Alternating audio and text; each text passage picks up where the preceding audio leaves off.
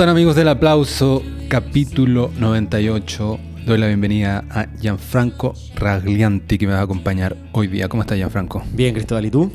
Muy bien. Entre las condiciones que puso Gianfranco fue que no estuviera Andrés Valdía, porque la última, la última vez fue muy largo el podcast.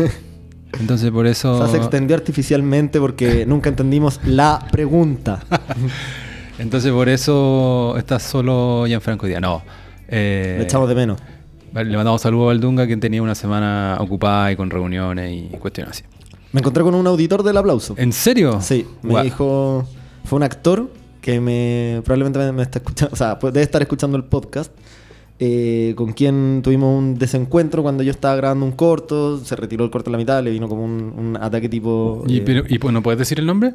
No, ¿para qué? Ah, ya. Después, pues, bueno, en off. En off, en Ah, off ya. se dice el nombre. Eh, no, y bueno, eh, tu- tuvo como.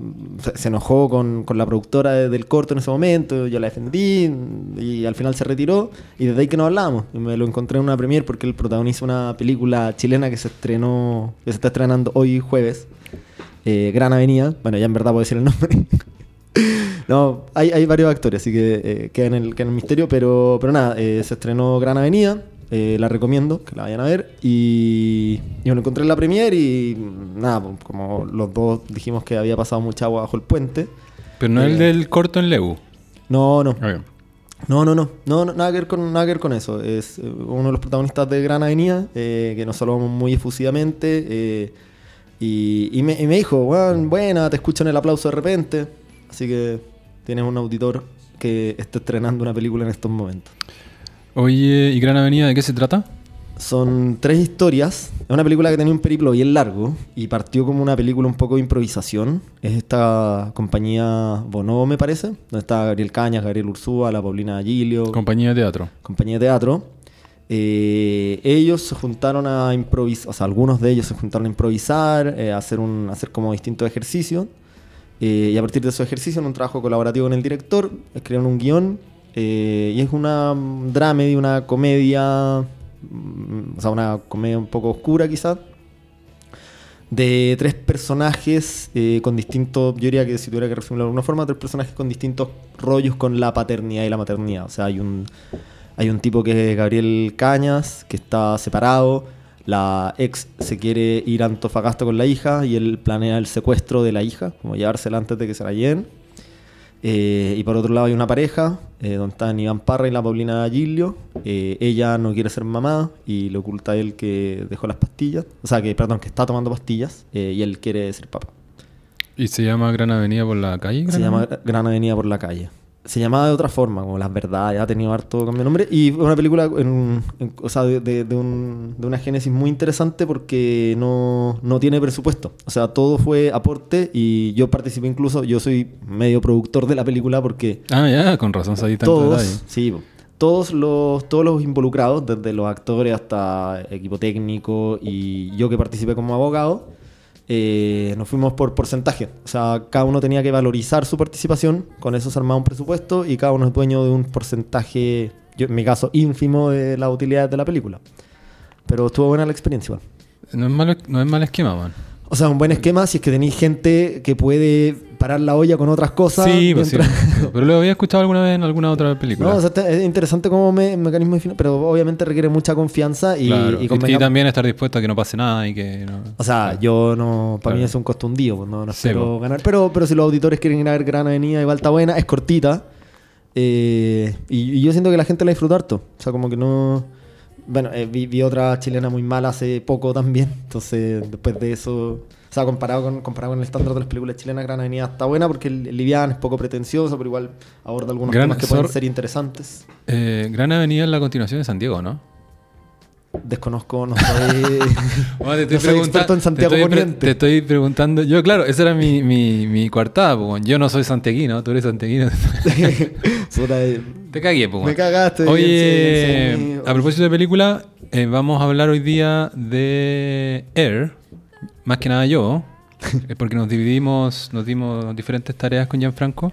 Air es la película dirigida por Ben Affleck, co-protagonizada por Ben Affleck junto a Matt Damon eh, sobre el momento en que Nike o Nike, como deberíamos decir, hace el deal con Michael Jordan eh, cuando Jordan tenía 18 años. Y, y está buenísima, ya voy a entrar en detalle de eso. Y Gianfranco va a hablar de Fleischman is in trouble. Pero que, se, a- que es una serie que está en Star Plus acá y que se llama en Star Plus La nueva vida de Toby. Chucha, yo pensé que se llamaba como Fleischman está en apuros o Fleischman No. está en aprietos. Que así se llama el libro que me lo compré. Que es, que es- ¿La serie recién se estrenó en Chile o tú no sabes? Saber- No, yo creo que se estrenó hace un mes y medio. Ah, ya, igual como lleva- sí, o sea, muy es de este año. Claro, o sea, claro. en Chile. Y que es protagonizada por Jesse Eisenberg, el icónico actor de la red social. Creo Eh, en todo caso, puede ser de antes, pero no creo. Vamos, y vamos a hablar también del, mo- del momento político, de Hmm. la crisis de seguridad eh, y un poco en general de nuestro diagnóstico personal o intelectual, no sé, no, no sé mucho qué, eh, qué va a decir Gianfranco y Gianfranco tampoco sabe mucho qué voy a decir yo. Eh, yo creo que deberíamos partir con eso. Me acordé de un... ¿Con, con política o con la Con serie? política. Ah, hay un, hay un, un- entiendo que hay un, un libro de autoayuda, como un hit igual, que se llama, a propósito del orden con que uno debería hacer las tareas, el libro se titula Eat That Frog. Porque Ah, sí. uno debería partir Cómete el sapo. primero, claro. Es como una manera de organizar Claro. tu- tus tareas. Entonces, primero lo más Salir de lo- desagradable. yo- o sea, en mi política yo le digo salir de los cachos, pero, Claro, pero sí. así que Eat That Frog. Pero antes, Gianfranco, eh, voy a leer unos- un par de saludos que han llegado de, al buymeacoffee.com slash el aplauso, que es el lugar donde pueden apoyar el podcast eh, y dejan un mensaje que está y los saludamos al aire y les leemos en general ese mensaje. Eh, escribió alguien prácticamente anónimo porque su nombre son tres letras mayúsculas. Y-N-K. YNK. Mm. Puede ser como Yannick. Yo tengo un amigo francés así, pero que no sé él hace mucho tiempo y, Pero y con- perdió su español. No ¿Y creo no que. con J? No, el de, sería? él- el de él es con Y. Ah. Bueno, YNK compra tres cafés. Oh, Se volvió como costumbre. ¿tres? Sí, porque- aunque, aunque sean dos no. Sí, no sé últimamente, ent- pero pueden comprar los que quieran, lo, lo- lo agradecemos. Eh, no sé si cachaste tú el, el capítulo pasado, un tipo eh, nos regaló 10. Buena. Generoso. Sí, un tipo de apellido Trujillo, no sabemos quién es. Cacho. Eh, bueno, INK compra tres cafés y dice que vuelva Constantino. Le falta glamour y pasarela al podcast. Aguante el aplauso. Es Constantino probablemente. Debajo.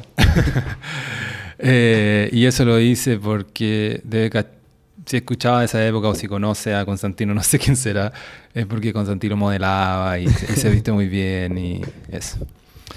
Eh, y después tenemos a Pablo, alguien que firma como Pablo de Chonchi. Compró tres cafés también.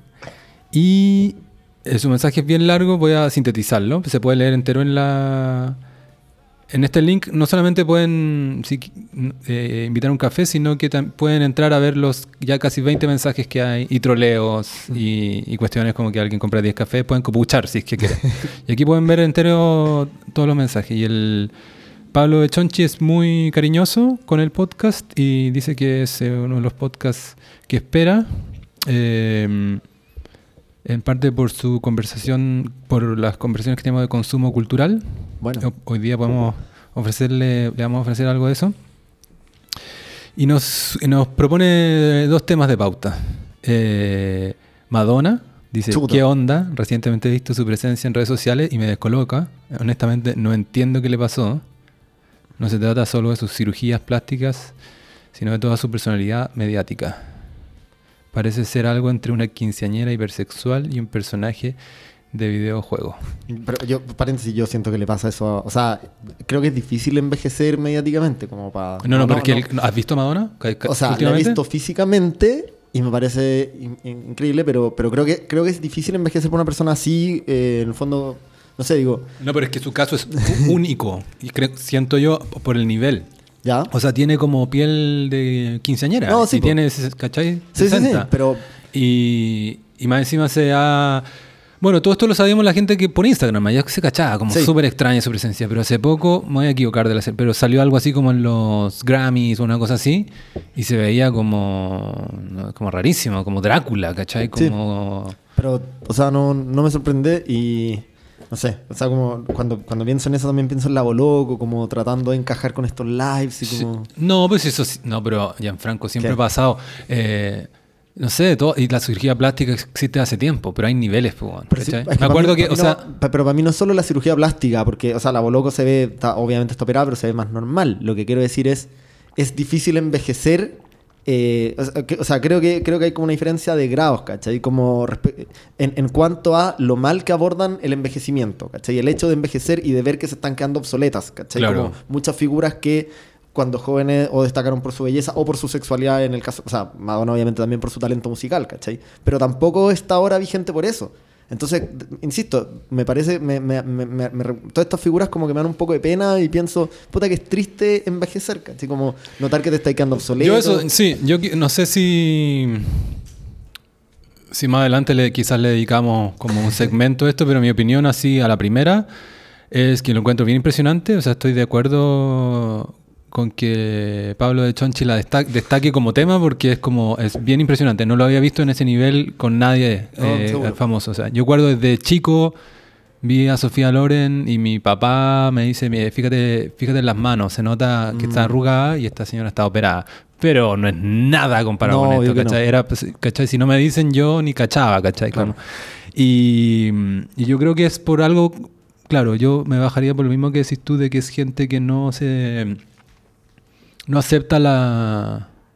no sabe cómo vivir esta, esa, la vejez, ¿no? Mm. ¿cachai? Y es una batalla, es cuático que es una batalla perdida. Sí. Algún momento la tecnología quizás va, y, y creo que falta caleta, pero como... Bueno, pero está este CEO de no sé qué, no, no sé si cachado ese caso, hay un millonario que se hizo millonario, vendió todo, o sea, vendió como su participación en...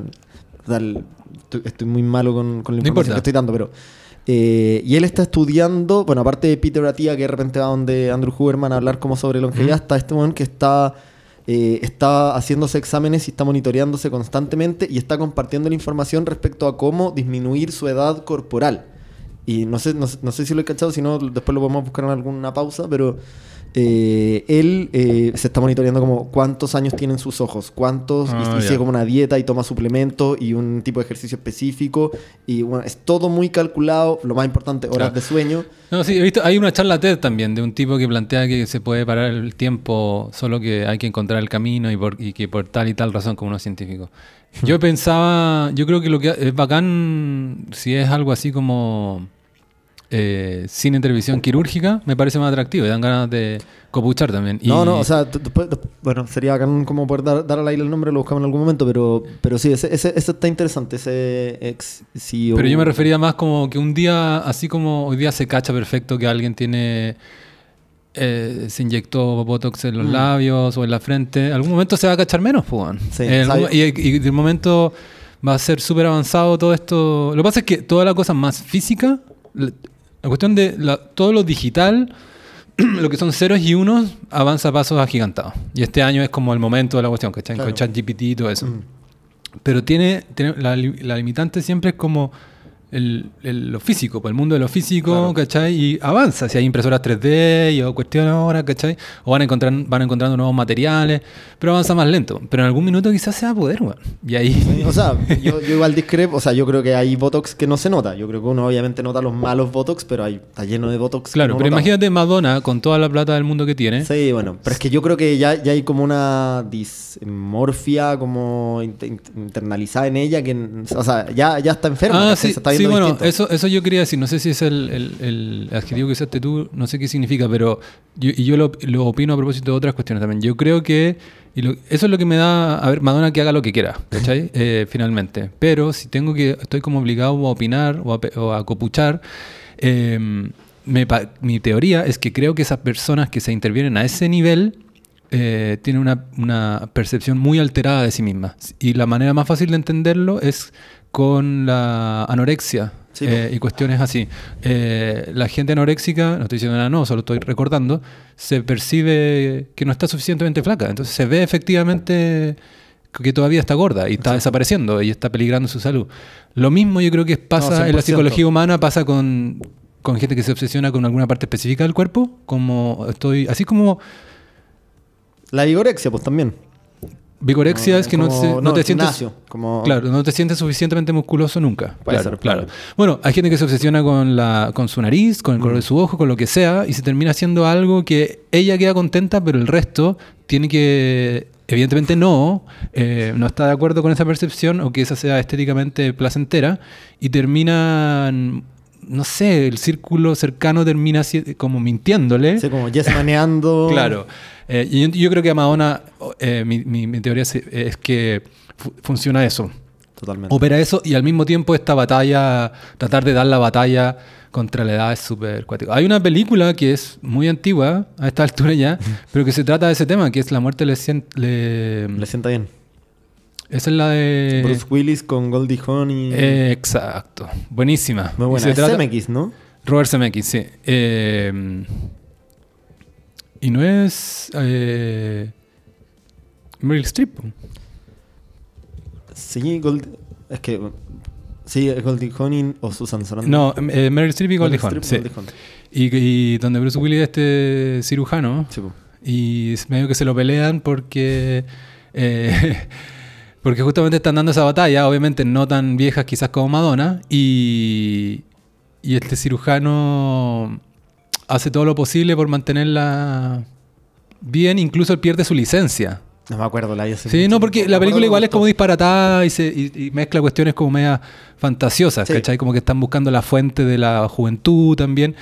Pero básicamente se empiezan, lo- es- es- esto es lo más genial, es que al final se empiezan a desarmar, ¿cachai? Como que se les empiezan a sí, caer un acuerdo, El brazo. afiche, como que hay una que tiene un hoyo en la guata, otra tiene en la cabeza como en las manos. Claro, claro. Pero es, es, es sobre este tema, finalmente. Eh, ya, continúo lo que dice con... Y otra cosa que dice Pablo de Chonchi es... ¿Cuál es el gentilicio de Chonchi? Porque po- podrían ponerse un nombre los auditores como hay con solo. No, pero es por, la, es por la talla de Valdunga. No, sí sé, pues, pero, Claro. pero es que como que hay seguidores de distintos programas que tienen sus propios nombres, como nosotros Chonchino. somos los- ¿Chonchino? Ah, sencillo. No, no sé, estoy, estoy especulando. Bueno, él eh, dice que respecto al, al tema del colegio de San Ignacio, para los que no escucharon el capítulo anterior o están medio perdidos, al- la acusación de que eh, un, eh, un conjunto de niños, de chicos de primero y segundo medio, eh, cerca de 50, habrían arrinconado y eh, supuestamente abusado de un- unas compañeras más... Chica, más, chi- más chicas de séptimo octavo en un colegio donde de octavo hacia abajo eh, mic- eh, se, se- se había estado transformando en mixto. Eh, Pero en el contexto también de una protesta o manifestación Claro. de las alumnas porque les restringieron cómo tenían que ir vestidas en el Jeans Day, ¿no? Como que es el punto de partida. sí, es que no quiero entrar tanto en detalle porque está en la noticia y le dimos como una hora el Ah, capítulo pasado. Y, pero Pablo dice que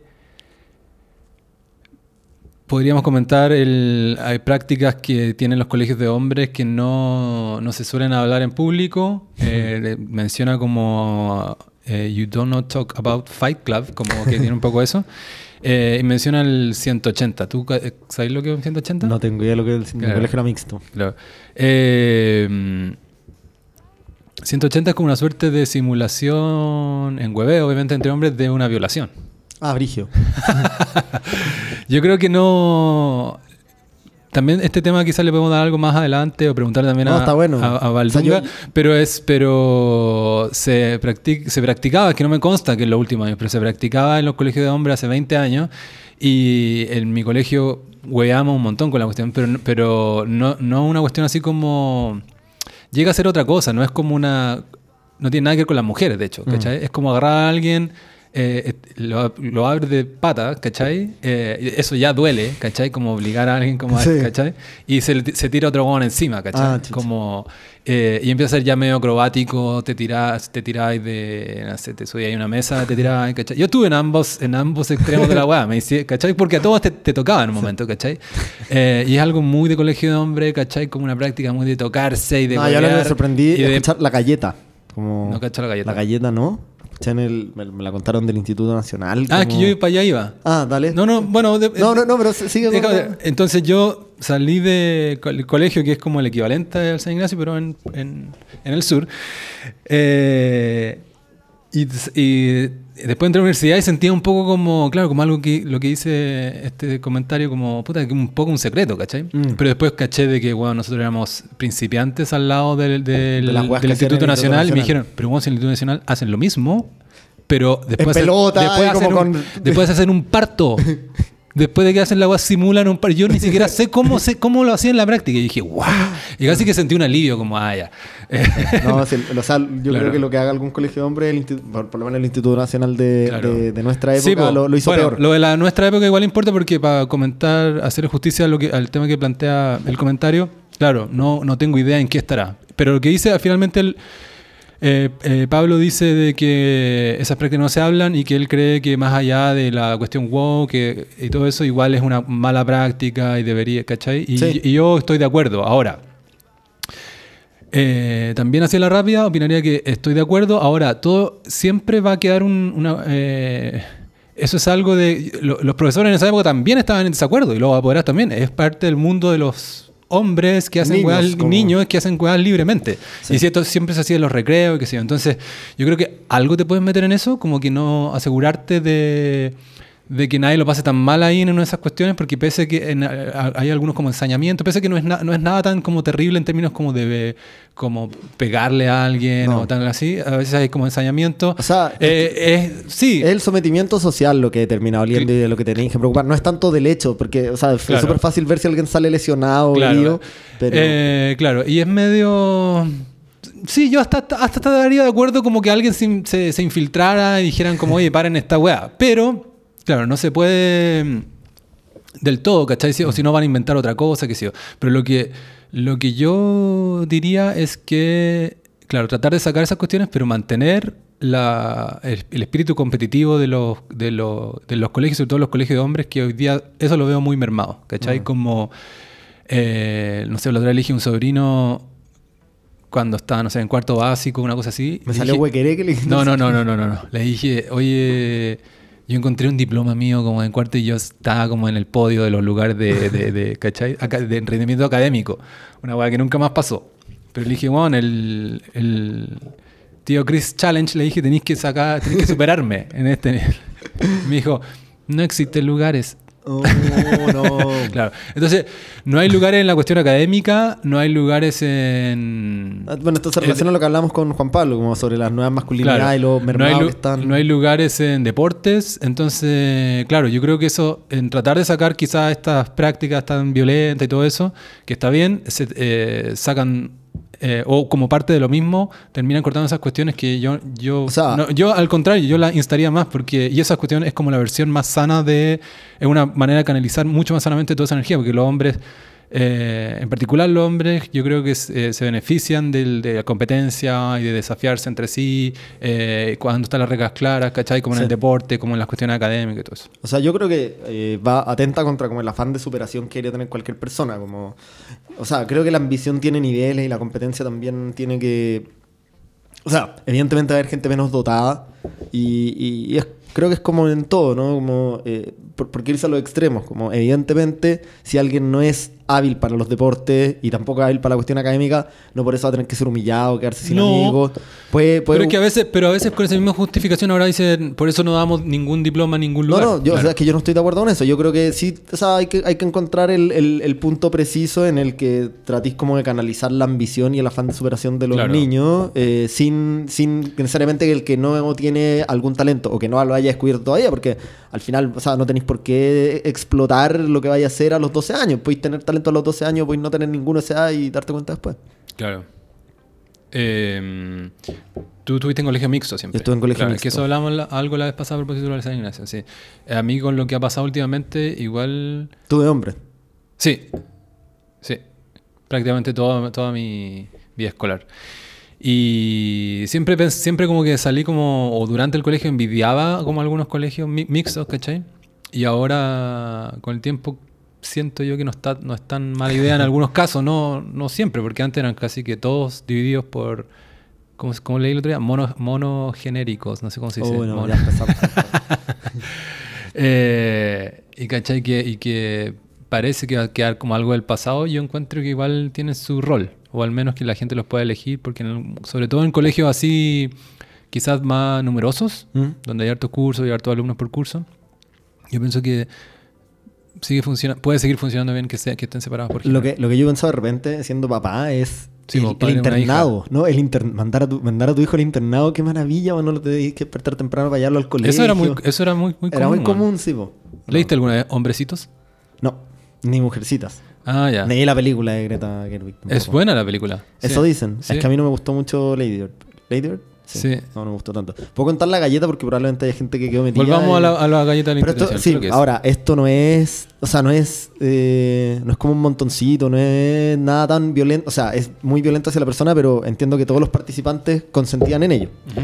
Eh, y la galleta consiste en que eh, se ponen en círculo todos con una galleta eh, y estas típicas competencias de masturbarse y el que y- ¿caché, caché como esas competencias que promueven la eyaculación precoz? Como que No cacho nada. ¿No cacháis nada de eso? Ya, no, bueno. no, pero espérate. Es una galleta. Hay una galleta, de verdad. Una, de tritón. verdad. No sé si una tritón. Yo creo que una, una- debe ser como uno de estos barquillos. Ya, ya. Ojo, esto Alguien a mí me se lo pone en mitad de un círculo con No, una no, galleta. La galleta está en la mitad del círculo Ah, y todos tienen que eyacular en la galleta. ¿Qué? Y el último se tiene que comer la galleta. Bueno, Estoy eso- orgulloso de mi colegio. por eso digo, yo también estoy orgulloso de mi colegio. Esto yo lo escuché en el Oye, Instituto. Nacional, no sé, institutano escuchando que pueden desmitificar esto, pero, bueno. Más encima de la época gloriosa de la Instituto Nacional. Porque una de las- Ah, no sé si tan. O sea, yo no, no, pero cagó el Instituto Nacional. No, Por eso el discurso, cagó el discurso muchísimo. claro. Pero no hacer la galleta. Pero, o sea, yo creo que. Oye, Hacen otras cosas. eso. Bueno, eh, gracias a Pablo. Termina diciendo un gran abrazo desde Ámsterdam. Y así que lo de Chonchi era un- una broma. No, bueno, salud, nos dio harto tema. Nos dio harto tema, sí. Y quizá más adelante le retomamos alguno de estos, como por ejemplo el, el de Madonna, quizás habiéndole dado alguna vuelta o en el contexto también de, de este fenómeno donde ella destaca, pero es parte de una cuestión mayor. Eh, ya, vamos a, A comernos el sapo. a comernos el Eat That Frog. Eh, de repente, antes de entrar exactamente en la, en la crisis de seguridad, que ha sido como el tema de la agenda política el, el- el último mes muy fuerte, con la muerte de en casi tres semanas de tres carabineros. ¿Te parece, Gianfranco, puedes rescatar algo positivo Uf, del gobierno de Boric? pucha, no. No. No. O sea, hacia la rápida, no. No, no. Estoy, Nada. estoy- estoy muy, muy, muy desilusionado. Tampoco es que esperara mucho, pero. eh, pero, en, pero en ciertas cuestiones en las que. eh, o sea, incluso no compartiendo ciertas posiciones ideológicas, eh, yo habría esperado como un poco más de, de consecuencia. Obviamente entiendo que es un mérito, si te das cuenta que estás equivocado, cambiar. Pero siento que es demasiado oportunista. eh, los, o sea, son, han sido demasiado oportunistas los cambios y habría preferido un poco más de. O sea, mantener las posturas porque si no. O sea, creo, creo que no hay ninguna posición que ellos hayan mantenido antes y que ahora la sostengan. Quizás lo único es acabar con las AFP y probablemente van a estar equivocados si terminan con la AFP también. Entonces no, no sé por qué hay gente que todavía puede creer que es conveniente terminar con la AFP sin tener un modelo razonable alternativo. Entonces Eh, dices, de cada tema importante de- del proyecto político, tuvieron que... Tuvieron que decirse nada De- segura que en los que sí, sí, todavía no han buscado Claro. implementar o que están buscando implementar y le echan la culpa a los grupos económicos, a los poderosos que se, se oponen a esto, eh, no van a terminar también reconociendo que se equivocaron. Que Claro. es lo que han hecho con absolutamente todos los temas importantes de Claro. su proyecto político. No, ese, es- ese, ese es como... Ese es como el gran defecto en general, lo que agrupa a, a su, a sus, eh, no sé, errores o a... Pero pensando en algo bueno, eh, antes de... Te decía, para antes de meternos en todo lo malo, eh, puede ser Marcel. Como, o sea, quizás lo único bueno es que han dejado a los adultos gobernar, como no sé. Claro, pero ahí está, ahí, eh, eh, el ministro Marcel era algo que eh, fue una buena sorpresa po, para la gente que, espera, Sí. que esperaba, porque al final es el, el Hacienda es una cuestión súper importante y una voz como experiencia de izquierda, pero más moderada que ellos, eh, para nada viene de su lote, o sea, ya por edad está afuera y no, Sí, Marcelo ha sido algo bueno. pero- Eh, y, y Boric lo. Nada, pues lo ha escuchado, lo ha dejado en general eh, controlar la economía y. Pero yo tampoco siento que podrían haber hecho muchos cambios. O sea, no sé, como cuál era la alternativa. Como Ramón López, evidentemente, no iba a estar en Hacienda. Como eso era con Jadwe, No. pero.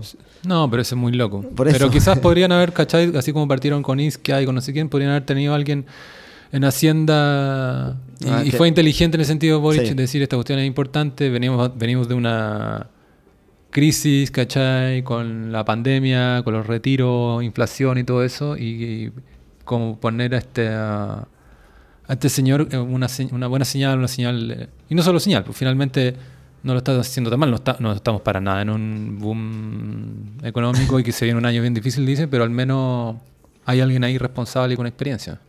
Sí. Igual, bueno, o sea, siempre. Yo, yo siempre tengo la duda de. eh, o sea, creo que echarse un país es muy difícil. eh, y arreglarlo también es muy difícil. O sea, hay, un montón de cuestiones que funcionan casi por inercia. eh, entonces me, cuesta pensar qué tan mal lo podría haber hecho un, un ministro de Hacienda. Como teniendo claro que. o sea, teniendo claro que su, su rol es como mantener la economía funcionando, no sé, como eh, o, o administrar el presupuesto. Como que me, me cuesta pensar qué tan mal lo podría haber hecho alguien. No, eh, pues han, habido- han habido malos ministros de Hacienda. Eh, hubo gente que duraba muy poco. Sí. Are- Arenas de en Bachelet. Era como era partió con todo y, no, y al rato se lo sacaron. Eh, Sí, pero bueno, no sé, es que ahí tampoco sabéis cuánto es por, eh, por problemas como Claro. técnicos o cuánto es por. no, eh, pero es un ministerio súper importante, pues, No, evidente- claro. Evidentemente no, es como pero- que, que eso la gente sea intercambiable.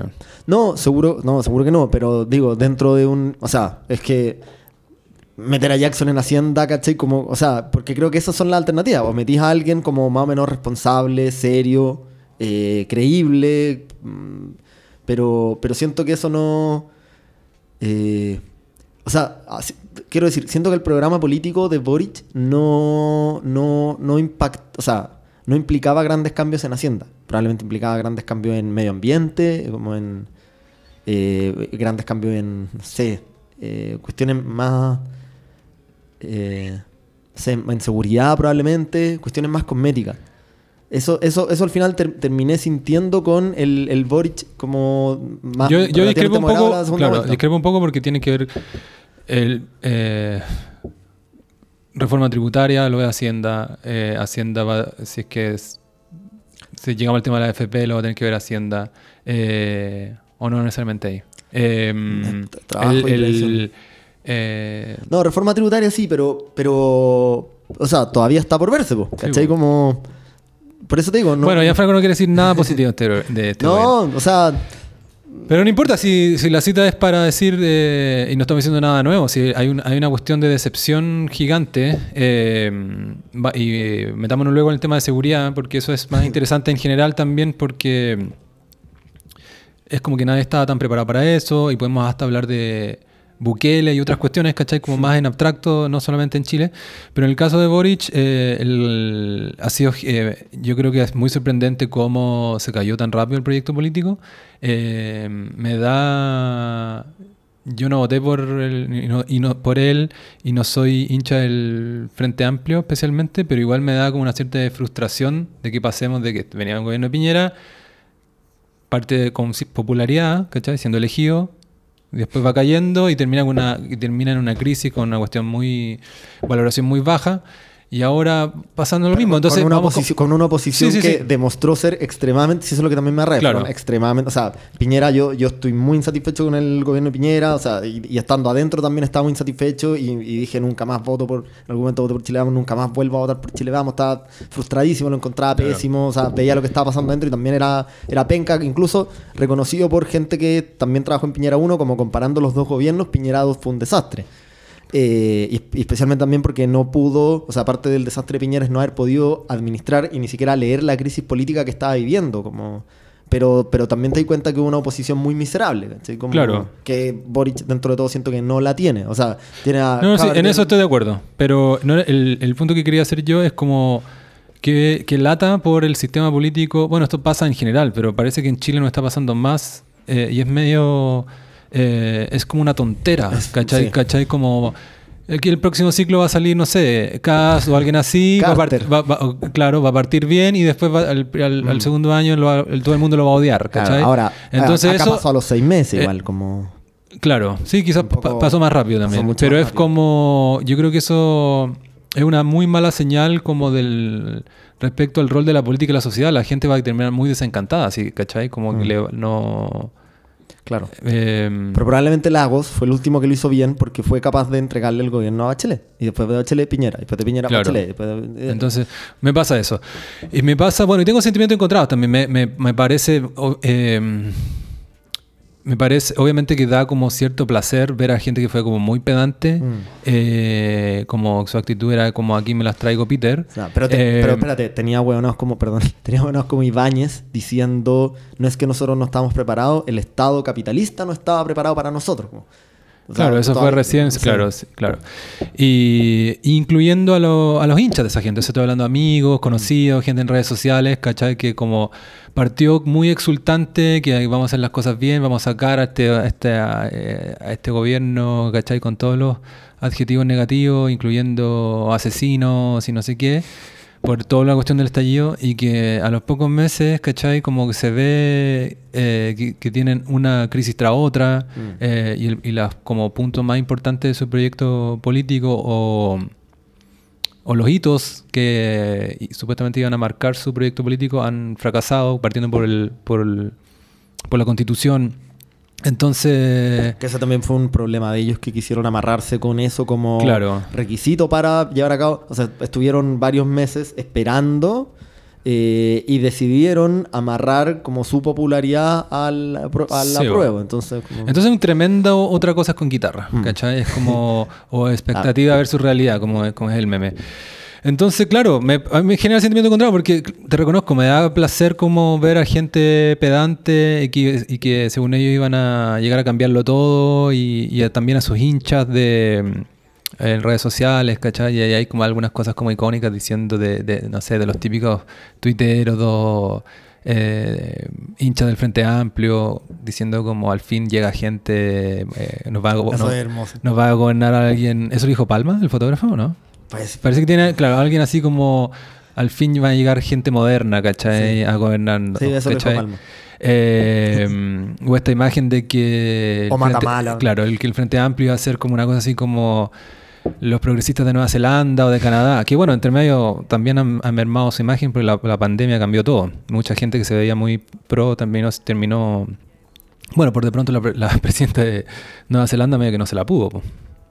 Terminó- final. Sí, po. o sea, porque igual aguantó harto bien. Claro, pero terminó igual cuático como renunciar, ¿cachai? Como...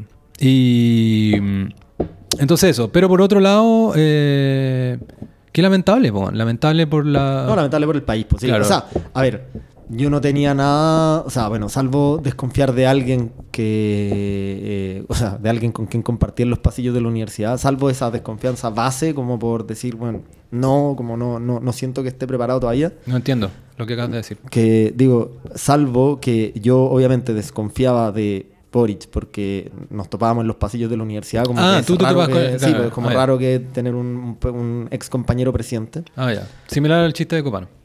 Sí, sí, pero... Claro.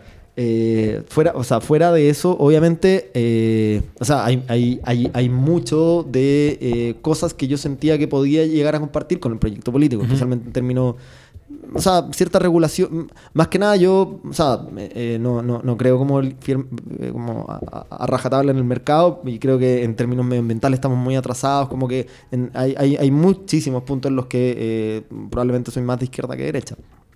Pero, eh, pero tampoco siento que, o sea, siento que no han hecho nada, ¿cachai? Siento que no, que no, no sé qué, no sé qué punto de su proyecto político han podido llevar a cabo eh, y, y, y sea, eh, o- o- o- no sé, o sea, siento que no- en verdad siento que no han hecho nada, como que han sido como una continuación de lo que ya venía. Eh, y, y por suerte han fracasado los grandes cambios que empujaban con los que no estaba de acuerdo, como por ejemplo, no sé. O sea, insisto que yo sí creo que es necesario probablemente replantearse la institución de carabineros, pero no refundarla y no dañar la imagen. O sea, porque es muy peligroso empezar a destruir instituciones, ¿cachai? Sobre todo sin, y pasa, o sea, también es lo que me pasa con la FP, es muy peligroso empezar a destruir instituciones si no tenéis nada eh, que lo reemplace Claro. eh, o, o- o no tenéis contemplado una transición. Si, eh, no, no podéis llegar y decir, eh, Paco asesino, que se acaben los... ¿Qué vais a hacer durante los 20 años que te va a tomar probablemente a ti y a tus sucesores llevar a cabo un proyecto de refundar carabineros? Que probablemente haya que hacerlo, ¿cachai? Pero... Pero ¿qué, qué hacen mientras tanto? Y eso es lo que siento que Claro. ellos no entendían. Eh, el- y, y- y- y- y también pasaba que durante los primeros meses de gobierno del Frente Amplio seguía siendo oposición. O sea, tanto los opositores internos como Jaue, que le tiraba palos, eh, como mucha gente que seguían como criticando en esta actitud de criticar. Y es como, pero si ahora te Ahora toca, tú ahora, tú tenés las herramientas como para... Claro. No, esto te demuestra que, que ser oposición Es más fácil. es- es, eh, y fueron y fueron oposición así gratuitamente, pues no. Sí. Ahora están pagando el costo, Sí. ¿cachai? Entonces, claro, por ahí me da como cierto placer perverso porque, sobre todo en algunos casos, lo, lo- lo más la gente que está más arriba de la pelota. eh, voy a dar un ejemplo. Quizás no es el mejor, pero hay. A propósito que tú dijiste lo de carabineros, vi en redes sociales eh, en su minuto, lo recuerdo, a, a la kinesióloga María o científica María Paz Bertoglia. ¿Te ¿Mm? suena a ti? Sí, me suena. Claro, que ahora, ahora tiene un cargo en el, en el Ministerio de Salud. Y en su minuto decía, empezó a poner Defund the Police, que es el, eh, un eslogan progre woke gringo Mm. que también le, le- le- le- que- en, en- la efervescencia de las protestas de, de James por Floyd y todo eso, eh, tuvo cierta aceptación como eslogan, ¿cachai? Pero rápidamente no, no tenía ningún, ningún sentido, ¿cachai? Sí. Entonces como, como la frivolidad de estar copiando el eslogan, ¿cachai? De, tus- de, de- de Estados Unidos, de los progres de allá, para sentirte AOC o lo que sea. eh, y ahora tienen que andar borrando esos tweets, porque Sí, ahora es una autoridad, ¿cachai? Y es como quiere quitarle la plata a la policía, no tiene ni un sentido No. la weá. Entonces...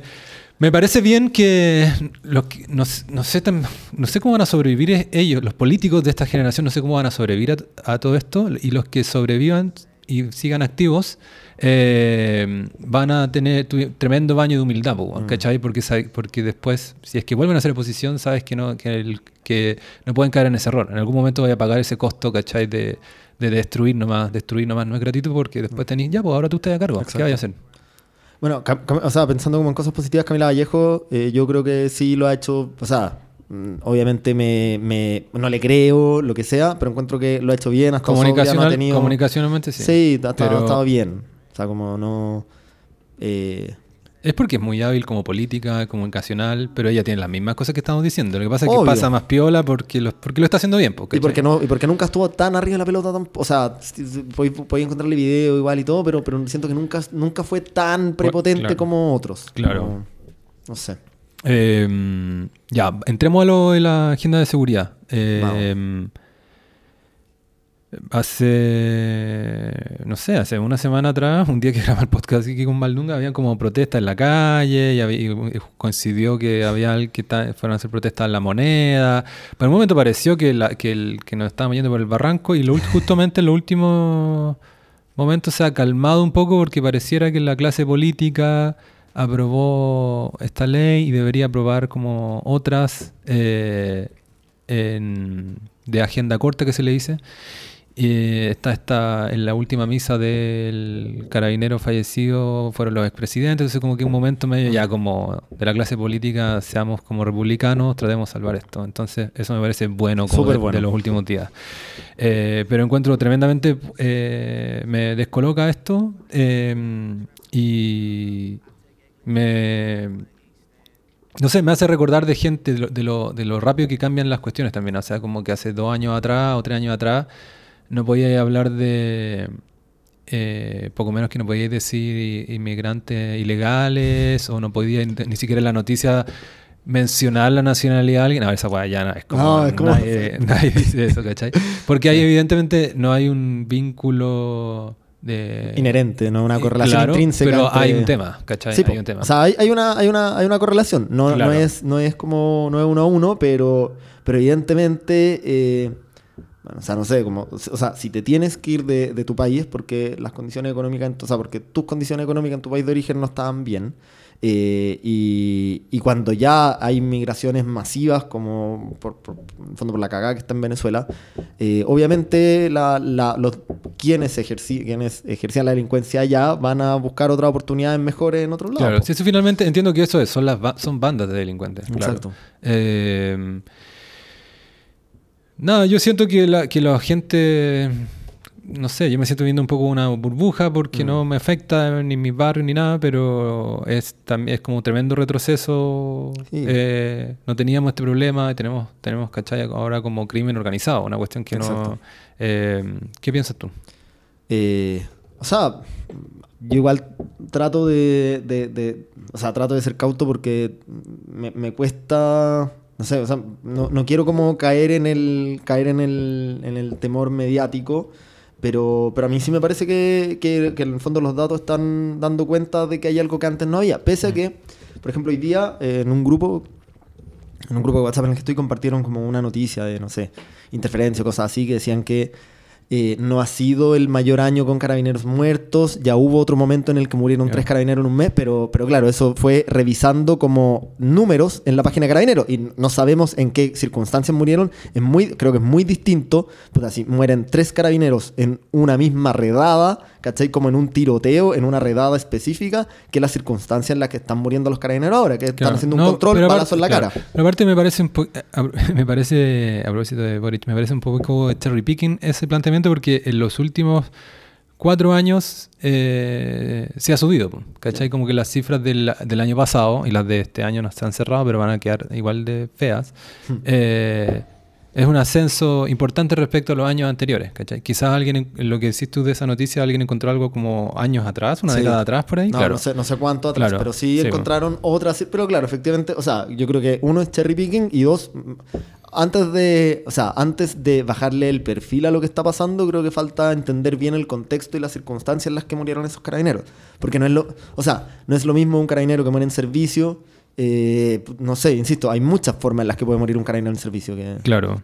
y, y por lo demás, eh, tam- también creo que es falso que, la, que, que en el fondo como ahora hay más cobertura mediática. Yo me acuerdo, eh, por algo el caso de Italo Noli fue emblemático, pues si fue un viejo que se fue disparando contra los pacos así como... Claro. No sé, como, un llanero solitario. Sí, pues, y, y Claro. fue- y fue, y, y- y- y ahí nadie, hoy los medios como que buscan fortalecer a los policías, nada. Ujú. De hecho, Italo Noli fue como un héroe para mucha gente, como...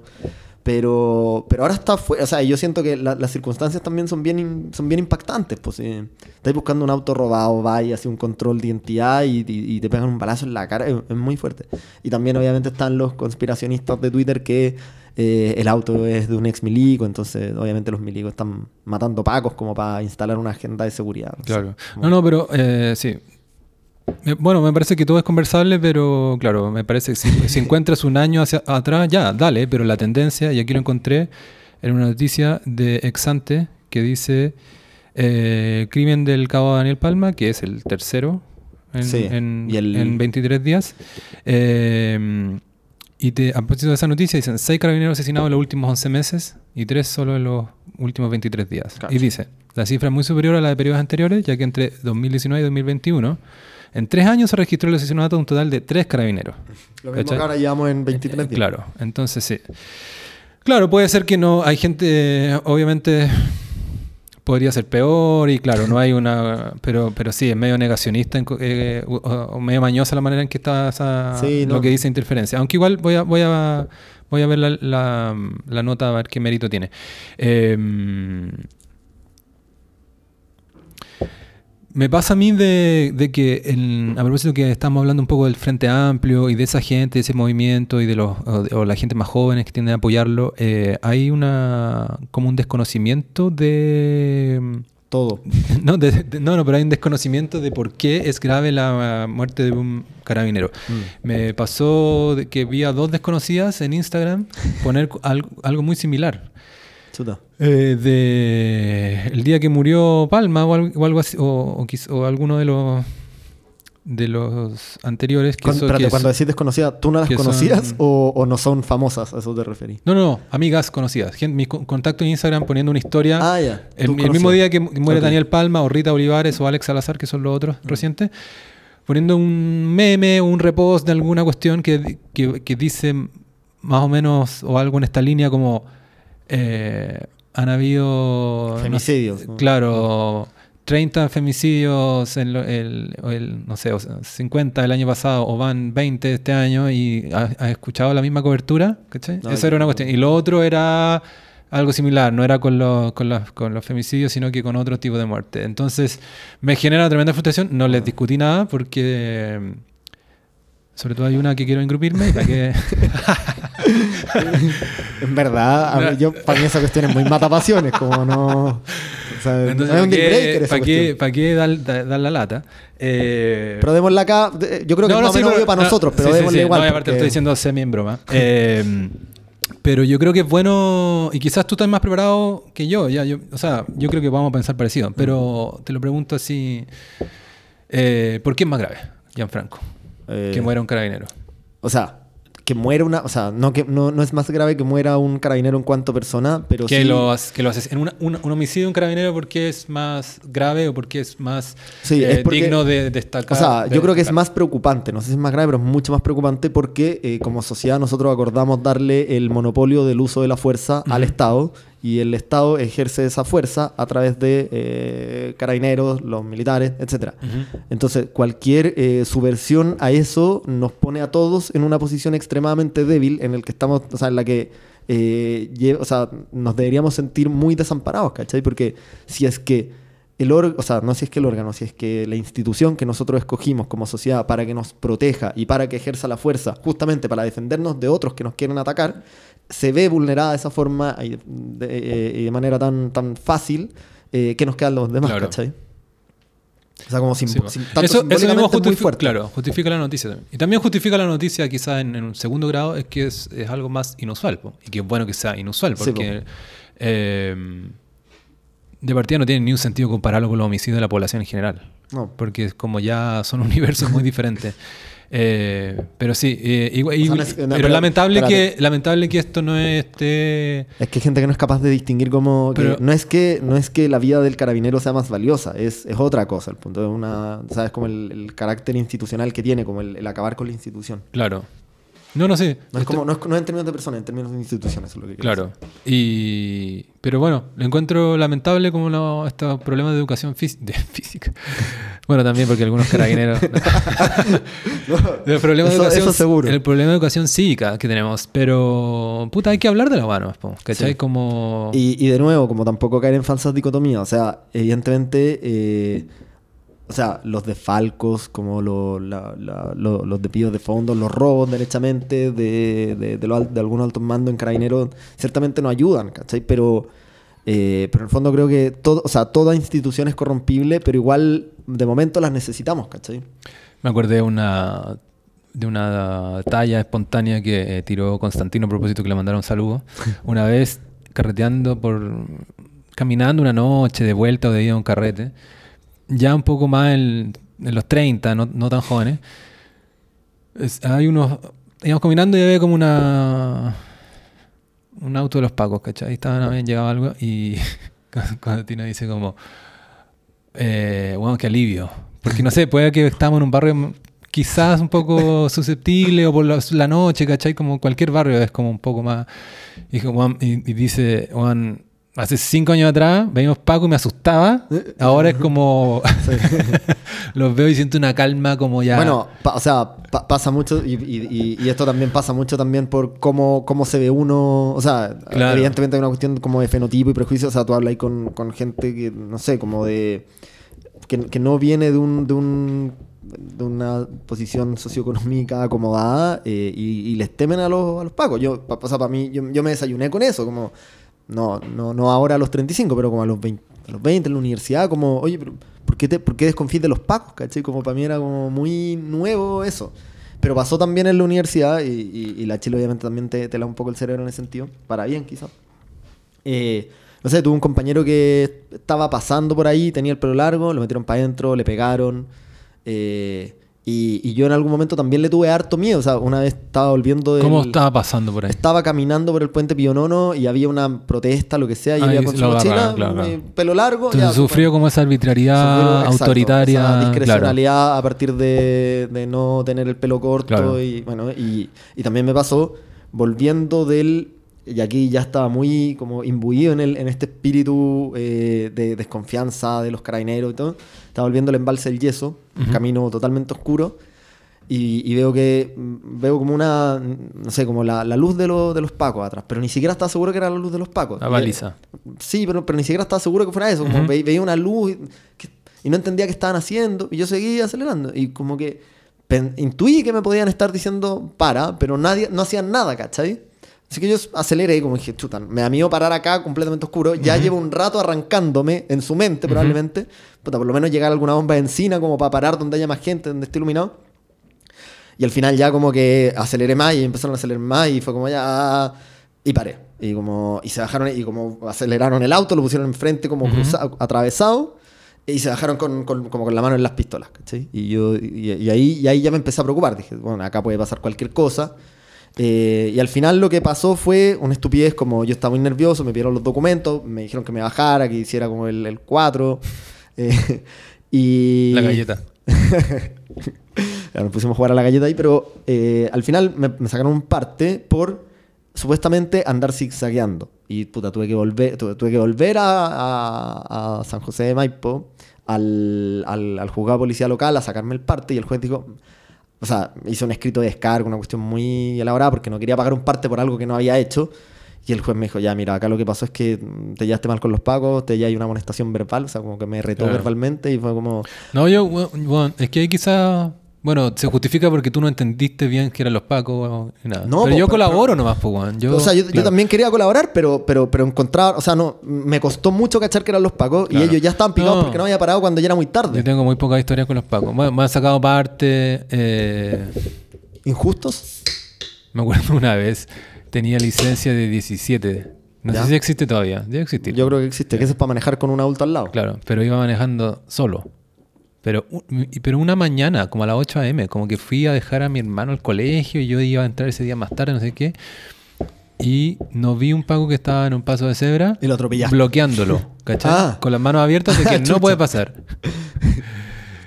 Y entonces me para por la weá y más encima mi licencia es 17, y yo, pero yo era muy chico y fue como, no lo vi, soy, ¿cachai? Y el subtexto era como, soy tonto nomás, ¿cachai? Como no lo vi bien, ¿cachai? No era nada como ultra temerario, ¿cachai? Claro. Pero me cagué de miedo porque, ¿cachai? Sí, Eh, y zafé. Y, Ah, bueno.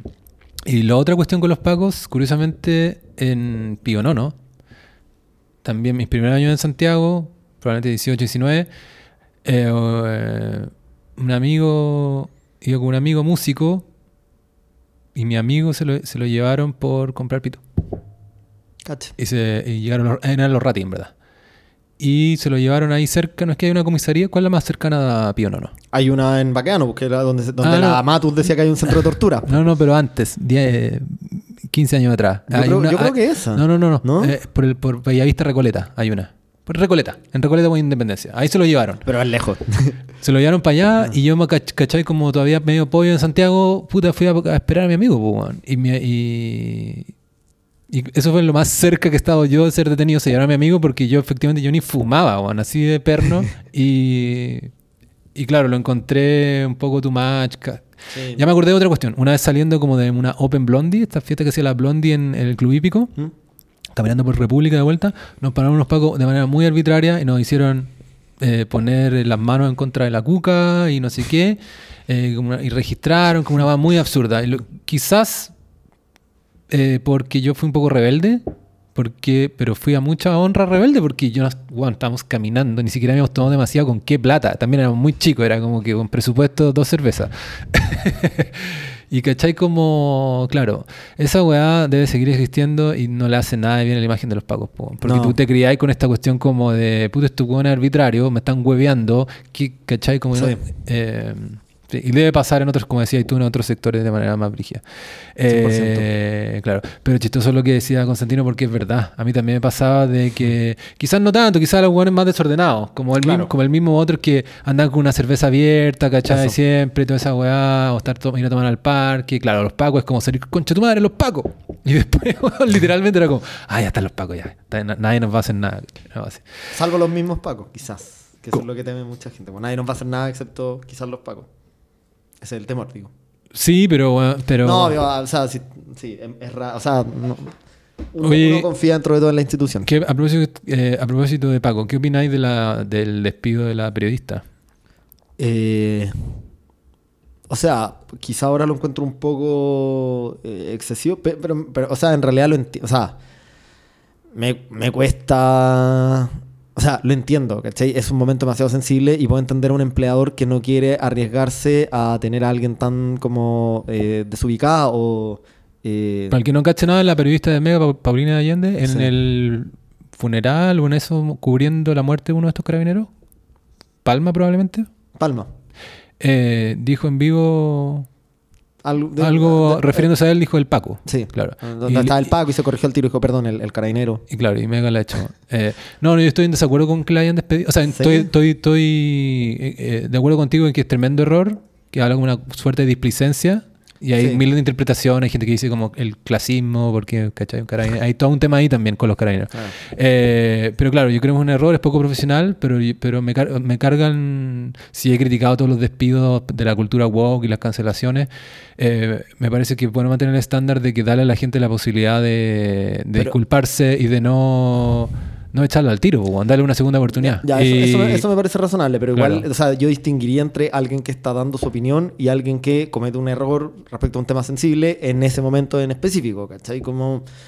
Ahora, tampoco, Claro. tampoco pasa nada, o sea, si ella, si ella se disculpa, o sea, si ella se corrige efectivamente, como pido disculpas, no, es- no es lo que, o sea, no tengo nada en contra de los caras, pero creo que no fue esa la fue como, Paco, perdón, carabinero, y después como que siguió, o sea, estoy de acuerdo contigo, creo que quizás podría haber tenido la oportunidad de, Claro. de, de- de- de rectificarse. Pasa que ahí que las empresas aprovechan eso como una oportunidad de mejorar su imagen y salir más Totalmente. para. Entonces dar como una señal de que estamos comprometidos con esto. Más encima Mega, un canal completamente mainstream, institucional, Sí. no, na- ¿cachai? Nadie Sí, le- puede ser un poco un buenismo corporativo. Claro, tiene esa que- cosa corporativa. Mm. Pero ¿sabes lo que me impresionó, Gianfranco? Bueno, solo solidaridad de los periodistas y todo eso, bla, bla. Alguna como excesiva, hay como unas cartas donde que recuerdan que ella ganó el premio Lenka Frulich, no sé esa era Pavlovich con alguien Claro, más, ¿no? que no importa, que importa. Yo- ¿Tú sabes Eh, que existía tú como periodista? sí, por- ¿Aspiraste pero algún- en algún momento de leyendo- tu vida a ganártelo? No, es que es para las mujeres. Ah, cacha, ya. Pero todavía puedes identificarte y ganarte el premio. Eh, no, pero en general estoy criticando como esas cuestiones de, de, de- de pesado nomás, pero en general me parece bien que haya habido solidaridad del medio porque me parece excesivo.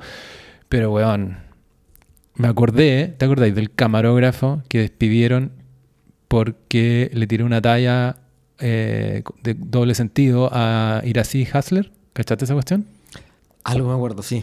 Eh, busquémoslo porque no, no lo tengo tan fresco, me, me suena. No, no es que yo te puedo contar, pero pues, voy a buscar el nombre. O sea, yo, Eh, tam- yo también, o sea, tampoco... A Viñuela lo despidieron también por cortarle el pelo al camarógrafo, ¿no? O a propósito de camarógrafos. Eso, eso me hace menos, pero, pero esto tiene dimensión muy parecida porque es como con política. eh, un camarógrafo de CNN que había estado. Aquí lo encontré. Y, ese- y hay noticias de él que dice: me, despi- me, despidieron, me dejaron como un perro en la calle. Fue, justo fue hace casi justo un año, un año, en mayo del año pasado. Eh, claro, me echaron como un perro a la calle. Está- hay una nota de Y Publimetro que después dice lo funaron los animalistas por... No, no, pero, pero eh, bueno, es, es, es sabroso igual lo que pasó, pero finalmente me parece lamentable lo que pasó y nadie fue eh, solidario con él. Bueno, para resumirlo, él le estaba poniendo un micrófono a ir así para una entrevista en el municipio Ah. y, y le dice, y le dice algo Sí. así como...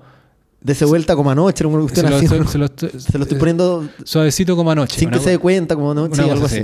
Una talla completamente fuera de lugar, completamente fuera de lugar en cualquier contexto, Que ¿cachai? no sea Morandé con compañía del 1999. no Eh. Claro, eh, bueno, si yo le digo eso a, la, a, la- a la- a una amiga o a una desconocida o a la por un amigo, me merezco que- un cornete, ¿cachai? O que no me inviten nunca más. No, estoy de acuerdo. Es como.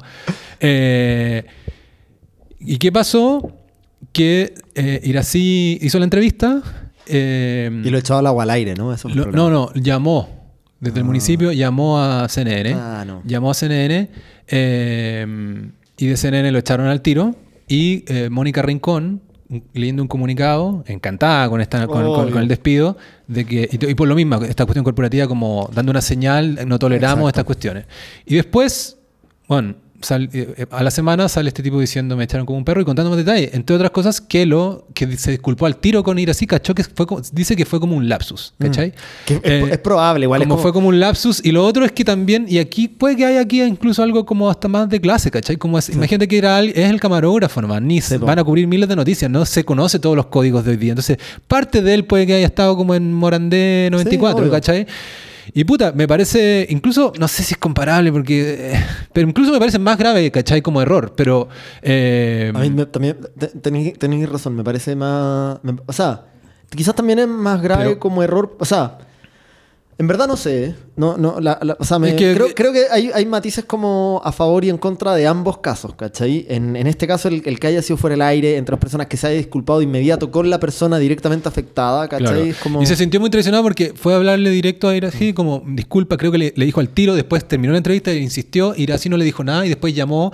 Y hay una cosa media media matonesca de llamar a tu Totalmente, jefe, ¿cachai? totalmente. Como, y, pero lo peor de todo, Gianfranco, y por eso me acordé, es que solidaridad cero. Al contrario, imagínate, Mónica Rincón debería verlo como un colega si finalmente son los medios, ¿cachai? El Pero periodismo que es te parte quiero- de- sí, pero es que te- o sea, a lo que, a lo que voy es que es, es- son como eh, son como hegemonías o, o poderes mal entendidos, ¿cachai? Porque ya, Irací es mujer, y, y- y- pero bueno, Irací es alcaldesa. Es- el, el- el camarógrafo es un camarógrafo Claro. que si lo echan se queda sin absolutamente nada. Entonces, me, o sea, y, y- y justamente la falta de conciencia de clase eh, me, me- me Claro. preocupa como en el Frente Amplio, ¿cachai? O bueno, en, en- lo- la, la es comunista, ¿no? Sí, y lo otro que se me- el otro componente que se me pasó En que es importante es que le eh, en lo que leyó Mónica Rincón y en las noticias que hablaban de esta cuestión, sobre todo antes de que él hablara, eh, hablaban de acoso sexual. Ah, ya. Y en esto estoy 300% seguro. En Mónica Rincón, búsquelo en YouTube, qué sé yo. El Ah. acoso sexual, tuvimos una cuestión de acoso sexual. Ah. No, una talla, una, una talla más encima, como él dice, si le creemos, involuntaria, o sea, algo así como un lapsus. Ah, que le- yo le creo, o sea, no sé si te, no sé si te pasa últimamente, pero yo de repente cada vez que escucho 11 no puedo no tener ganas de decir chúpalo entonces y, bueno, y me tengo que me tengo que me tengo que contener como y, y ya lo estoy haciendo como en contextos cada vez más desubicados, ¿cachai? Como es que no, no sé, no, me, me cuesta mucho y, y yo digo, en algún momento mi cerebro me va a jugar una mala pasada y esta cosa se me va a salir en un Claro. directorio, en Claro, y sí, po, eh, no, no me pasa, Gianfranco. A mucha honra. Eh, pero sí, o sea, imagínate la, la tontera de decir la cosa sexual, Sí. ¿cachai? Imagínate cómo trivializar la cosa sexual, cómo lo winner, que es eh, ponerle más fuego a una weá, ¿cachai? Eh, O sea, y, es, es- esto es lo mismo que hemos hablado hartas veces con el aprovechamiento de la condición de víctima. Es buscar cualquier Claro. weá para poder dártelas de víctima. Ay, o sea, ¿cómo, cómo- con qué cara te plantáis y decís, yo fui víctima de acoso Claro. sexual con alguien que mandaste a despedir? Pues, weón, ¿qué poder tiene sobre ti? Sí, po. aparte al, al- O sea, y rodeada de gente, porque Sí, esto no es, espérate, esto no es que ella estaba en la calle pasando y alguien en un callejón oscuro le dijo, oye, date vuelta para ponértelo despacito como no. no. Bueno, estaban en un contexto de gente, él estaba Claro. trabajando, se disculpa Juan, tiro. Qué ¿no? bueno que recordaste esto, esto porque los, todas estas cosas que ocurren públicamente, hay algunos escándalos recientes. eh, yo al tiro, eh, cuando es tan público, sospecho del escándalo. Totalmente. Eh, como lo del Dalai Lama, no tengo idea qué pensáis. ah, Pero- chucha, no, ahí te... pero lo del- no, no, pero No, ya, yo, encuentro yo te voy a decir mi posición, ya. del Dalai Lama. Es que yo igual no est- estoy cero preparado de lo del No, Dalai yo Lama. también, o sea, no como- es como que lo del carabinero está tan preparado, ni, ni del gobierno de Boric. Pero lo del Dalai- Lama no lo pesqué y me pareció, porque justamente por eso, porque dije, estaba, estaba con más gente y estaba jugando, me parece, eh, según mis códigos, no me entiende mucho cómo puede llegar a darle un piquito a un niño y más aún sacar la lengua para decir Chúpame la lengua. Claro. Eh, diciéndolo y leyéndolo suena más terrible igual que el video. En el video se ve como no, no tiene una connotación sexual, pese Ah, a que... eh, y está rodeado de gente. Y... Isabel, ya te, te- te- me interesa tu opinión, pero el paralelo que hice en mi mente, ¿Ya? te da risa por lo chonchi. Eh, un escándalo acá en Chile con el alcalde de Puerto era el festival de la leche y la carne cuando... Eh, de apellido Bahamonde, me parece. Y la. Y Cami, la cantante. ¿Te acordás de ese? me suena. de ese? me Fue hace como. Sí, cuatro sí. años. Sí. Y cuando. Y, Y, y todo el mundo, todas las noticias, la noticia era que era el alcalde en el escenario la acosó. Eh, lo- los charchas más encima de este lenguaje es que es muy inespecífico. Tú tenés que, como, ¿cachai? Sí. Como, ¿por qué no el titular puede decir el tiro que pasó? Tenés que le- cachar como que, ah, le tiró una talla, ah, pasó. Le, bueno, le puso la mano y la bajó, claro, Claro. como mil cosas. Era pueden- que, tra- que trató de darle un beso en la boca, Mm. ¿cachai? Y yo vi el primer video y me creí eso más encima porque había visto los titulares y también me parece que Mónica Rincón o qué sé yo, como un escándalo al tiro. Y después vi otro video, ¿Ya? como de otro ángulo nomás, porque todo esto era una, en la ceremonia de, o sea, no ceremonia, una- un festival de verano municipal, ¿cachai? Como No estaba tan lejos de lo que dije, el Festival de la Leche y la Claro, no cantando sé. en la plaza, ¿cachai? Eh, y el momento en que el alcalde va a entregarle un galvano, ¿cachai? Una cosa así. Y de otra cámara se ve que una torpeza, como no. Ah, como- ah, ¿en serio? Ex- claro, completamente, como cualquier, como, bueno, Gianfranco, los hombres nos ha pasado mil veces esa cuestión sí, sí. de que uno es más encima tiene la iniciativa como ir a saludar y de repente, ¿cachai? Sobre todo más chico te pasaba, como, eh, o alguien te corrió la cara, o no sé, pero involuntariamente, o tú mismo no cachaste, claro. Era algo así. Y también le di un minuto, ¿qué? 30 segundos a pensar, ese es el alcalde, ¿cachai? Como, ¿por qué le va a querer acosar a una buena, ¿cachai? Con toda la... O sea, y además, no creo que se satisfaga sexualmente con un piquito. Claro. Como que si quiere acosar, claro. se, se mete al camarín después, ¿cachai? Le Ya, dice. claro. Y bueno, fast forward, hoy día Cami está súper de- del, eh, Deslegitimada. deslegitimada por- por- ya ni me acuerdo por qué, pero Ese carrete en el doble en pandemia, ¿no? claro, por carrete de pandemia, entonces como que quedó como una, como una, como muy mula. Porque Mm. bueno, ella ahí asusó toda esta cuestión. De hecho, un poco gracias a que ella alegó, o sea, producto de que ella alegó, se armó el escándalo. Porque antes como que había quedado como una weá como awkward del escenario nomás, ¿cachai? Sí. Y también le sumó que, y después llegó a mi camarín y estaba con alcohol el alcalde, ¿cachai? Entonces, una weá muy mula, probablemente muy mula, yo no tengo la verdad. No sé, la verdad, no- sé. Pero claro. Eh, bueno. O sea, lo que haya hecho Cami después, mi- que, que sea como. O sea, igual a lo mejor tiene razón y al alcalde, pero. No, no, pero por las imágenes no tiene razón, bueno. No. O al menos, o al menos lo periodísticamente serio sería. Esta persona alega esto, las imágenes muestran esto, no sabemos. De No, acuerdo. alcade por toda hora acosa a la Ah, ya, estoy de acuerdo Claro. No, Sí. no es preciso el. Eh, ¿Por qué llegué a eso? Porque, porque las cosas que pasan como en público con más gente enfrente, hay que, yo creo que tener especial cuidado porque baja mucho la probabilidad de que alguien vaya a ser tan estúpido que va a ser ese momento el que quiere aprovechar. O sea, Sí. la gente más siniestra, Harvey Weinstein, lo que se te ocurra, actúa en la sombra. ¿cachai? Sí, pues y aíslan a la víctima y todo. Yo, Claro. O sea, a mí lo que. A ver, yo.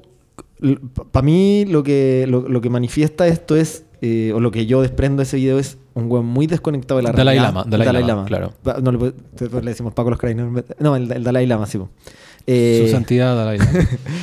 Sí, un weón muy desconectado de la realidad, como que vive, eh, eh, bueno, literalmente en el Tíbet, ¿cachai? Como, puta, y no, y no, y no entiende, y eh, a, a- a mí, o sea, a mí no me... Yo, yo, yo sí veo el video y noto una weá incómoda, medio que se calienta con el pendejo, no sé, como que sí, yo, yo no haría, o sea, yo no haría juicio sobre el video, mi impresión es esa y tu impresión es completamente distinta, tú lo ves como algo inocente, yo lo veo como, como que se ve medio incómodo con el pendejo y le dan ganas de hacer cosas, ¿cachai? Como que tiene impulsos y los lleva a cabo, insisto, porque de ser una persona, o sea, es una persona que probablemente está muy como sin los pies en la tierra, eh, que, que- que, eh, quizá, quizá ya está hasta medio gagá, puede ser medio senil. Eh, y yo no, no, no creo que sea, no creo que en el Tíbet se esconda una red de pedofilia, ¿cachai? Yo no creo que sea eso. Pero yo sí Pero siento esa es que... casi que la temperatura en redes sociales. No, el yo- pedófilo del Dalai Lama. O sea, yo creo que si se siente atraído sexualmente por el pendejo, califica como pedófilo, pero no, no creo necesariamente que él eh, esté orquestando algo Claro. para. Yo ve- veo que, puta, algo recibió cariño, puta, medio que se calentó, le dieron ganas de darle un beso, qué asco, ¿por qué? Pero, pero, pero no creo que haya una Sí. red de pedofilia escondida en el Tíbet. No, pensamos parecido. Sí, tampoco estoy diciendo esto es Ahora, sí me son su- repugno harto el video, Son como- sus códigos, no, no tengo idea. Vi- me falta informarme de la defensa. Creo que, o sea, la defensa pública, él un comunicado diciendo lo siento por esto. Es eh, malísima la defensa. De No lo encontré tan mala, Ah, porque bueno. decía que, que él hacía constantemente jugaba con los niños nomás, ¿cachai? Bueno. Pero es que Gianfranco piensa que alguien completamente fuera de los códigos. O sea, como. Bueno, a eso voy, como- También como- uno, todo, todo. Nunca a ese nivel, pero, pero cualquier persona. En algún momento aprendiste esos códigos, ¿cachai? Y en algún momento tú decís, como, bueno. eh, no sé, a, los hijos de tus amigos tú no podías andarle haciendo los mismos juegos que a tu hijo y a tu sobrino, ¿cachai? Sí. Como. Yo a mis sobrinos, le- ¿cachai? Como que le, les palmoteo el poto güey, molestándolos, ¿cachai? Sí. Eh, pero sé que eso no podría, ¿cachai? No podría... Sí, no lo hagáis con la mila, güey. Franco me quería cancelar al aire. Eh, o que, o bueno, a mí me acuerdo que los, mis tíos en el campo La galleta. estaba de moda eh, un tiempo, los tíos, no, eh, buenos para el hueveo, a mí y a otros primos, nos agarraban el paquete, nos apretaban fuerte y decían chifla, chifla. Y ahí te soltaban. ¿Cachai? Como una weá completamente bullying, chistosa, eh, casi que cre- muy creativa. Pero no tiene nada de sexual, ¿cachai? Es como. No, y bueno, y es también. Y, cole- y colegio, y colegio de hombres está lleno de esas cuestiones. Pero bueno, al menos ahí en paralelo.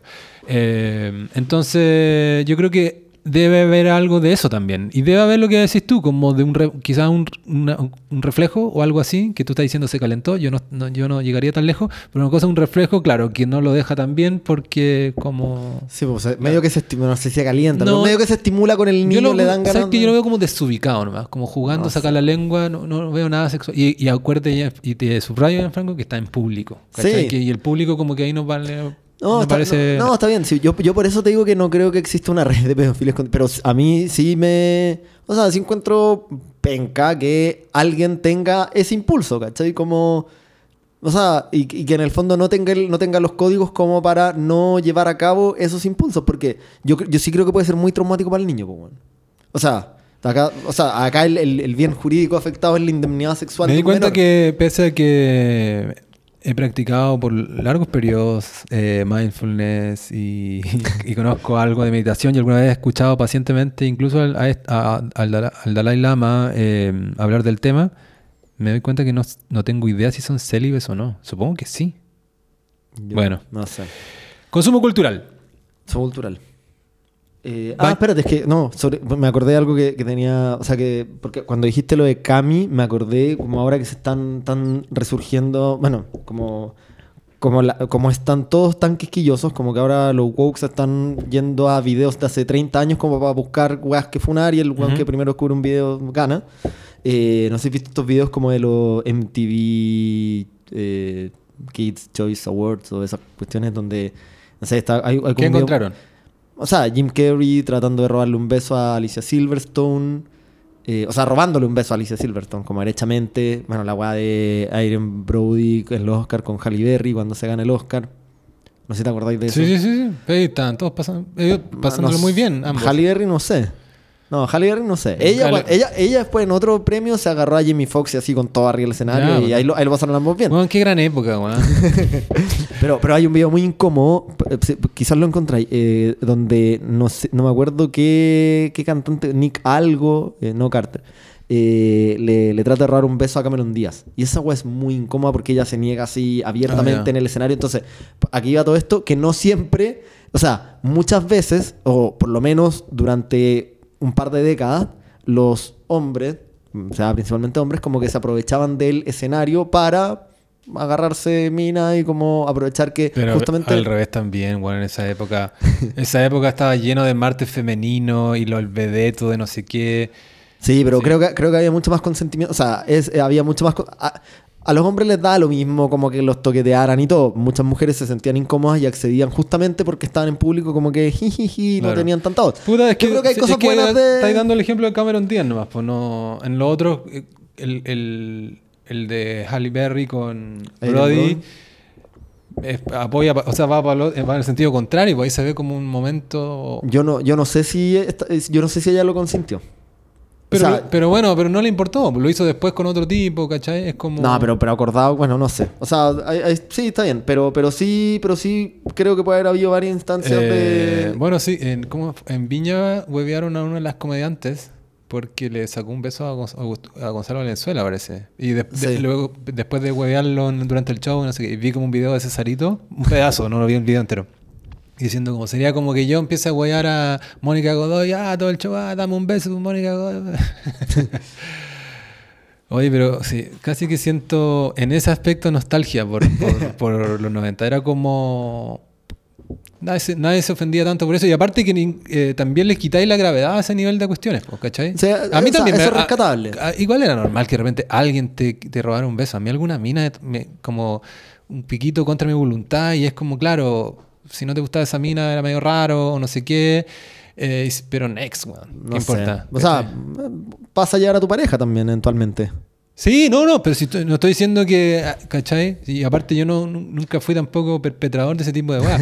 pero en el fondo la vida en sociedad incluye weas que te Pasarlo mal incomodan, a veces. no, con, o que sea, te con- con ese planteamiento estoy de acuerdo, pero, Claro. pero creo que algo sí rescatable es eh, evitar contactos no consentidos. Creo que sí puede ser algo positivo. Hay pocas cosas positivas de estos tiempos, pues, no me quité eso.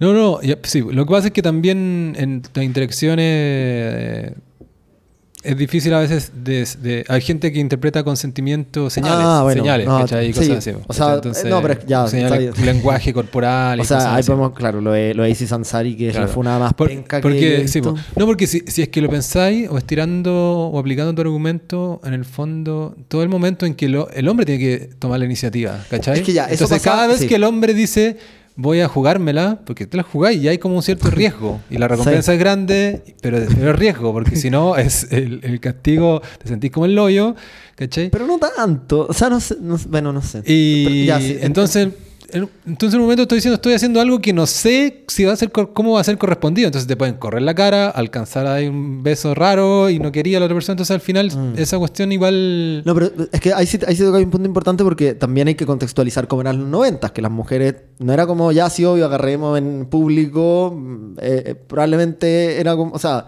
sí, eh, o sea, sí era más común como el, o sea, ahora, ahora, ahora suena asqueroso decirlo, pero que, que el no, no necesariamente significa no, pues, ¿cachai? Como, en- digo, en esa época por Ah, pero un si montón todavía, de presiones, todavía la, si eso, eso es lo bullshit de la, de la- del discurso hoy día, que en la superficie, claro, parecieran que están estas nuevas reglas, pero en la práctica todo el momento eh, la comunicación es...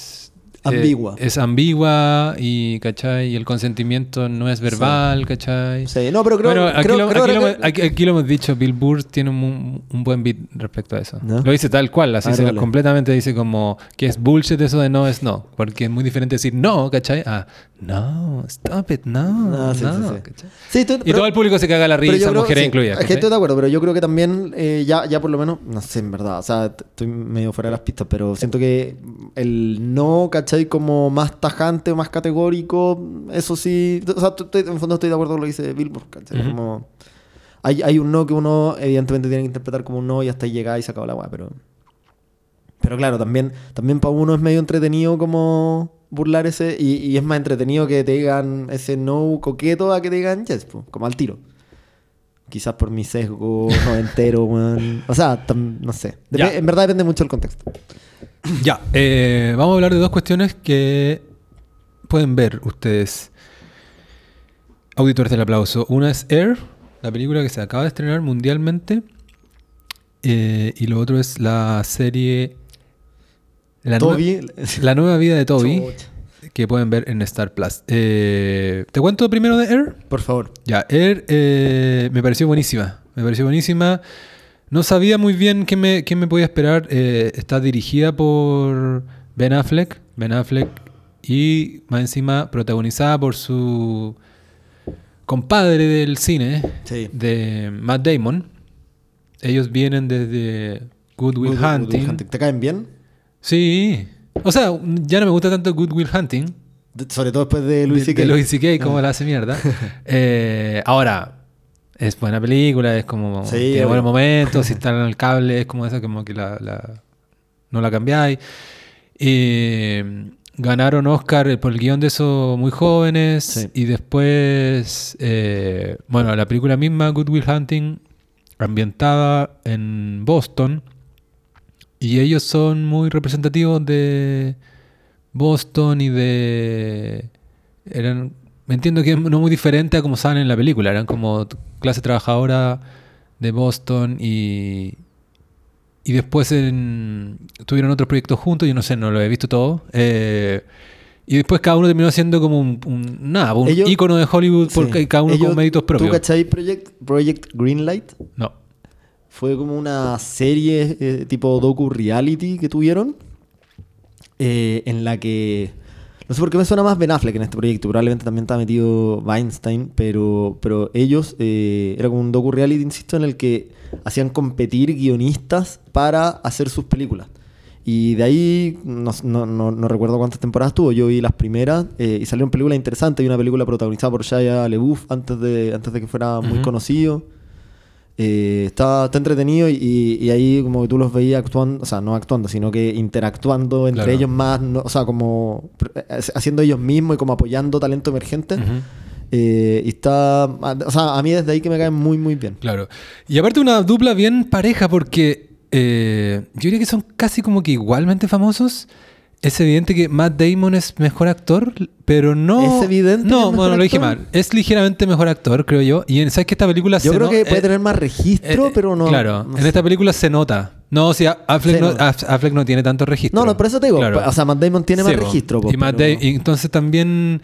Pero bueno, y, pero Affleck dirige po, y ya tiene hartas películas, ¿cachai? entonces co- como que por ahí se empareja, son como dos estrellas del mismo nivel. Sí. Eh, bueno, Matt eh, Damon parece más estable, eso sí. Como que yo creo que tiene una esposa de hace 20 no cacho años tanto, que no claro, ven- sí. Como esas típicas esposas que puta, la gente en internet dice, ay, pues podría estar con una mina mejor. ¿Y cachado como los actores a los que le hacen eso? Que- ¿Pero estáis seguro? No, Quizás estoy, tienen- no, estoy, estoy siendo muy prejuicioso. Claro. No, pero luego porque Affleck estuvo con Jennifer López, Ana de Armas, Jennifer López. como- Claro. Bueno, Air eh, cuenta eh, está dirigida por Ben Affleck. Ah, recordamos que Ben Affleck dirigió Argo. Muy buena, ¿te eh, gustó? The Town. Eh, Sabes que nunca he visto Argo. ¿No has visto algo? No, no he visto Argo. Sé que, sé que, pero mm, yo he cachado que la gente no la defiende tanto No, yo, tampoco. yo sí la defiendo. Ah, ya. Pero, pero me encanta The Town. Y Ya. The Town. eh, The Town yo no la he visto. The Town también es muy Boston. Sí, po. Es, media- Sí, po. es como un haste en Boston, ¿no? Claro, es como. Está bien impera- eh, imper- inspirada en Michael Mann, un poco en. Claro, en Hit. Y es como de un grupo de ladrones de banco muy pro. De, de una parte, de un barrio de Boston. Por eso se llama The Town.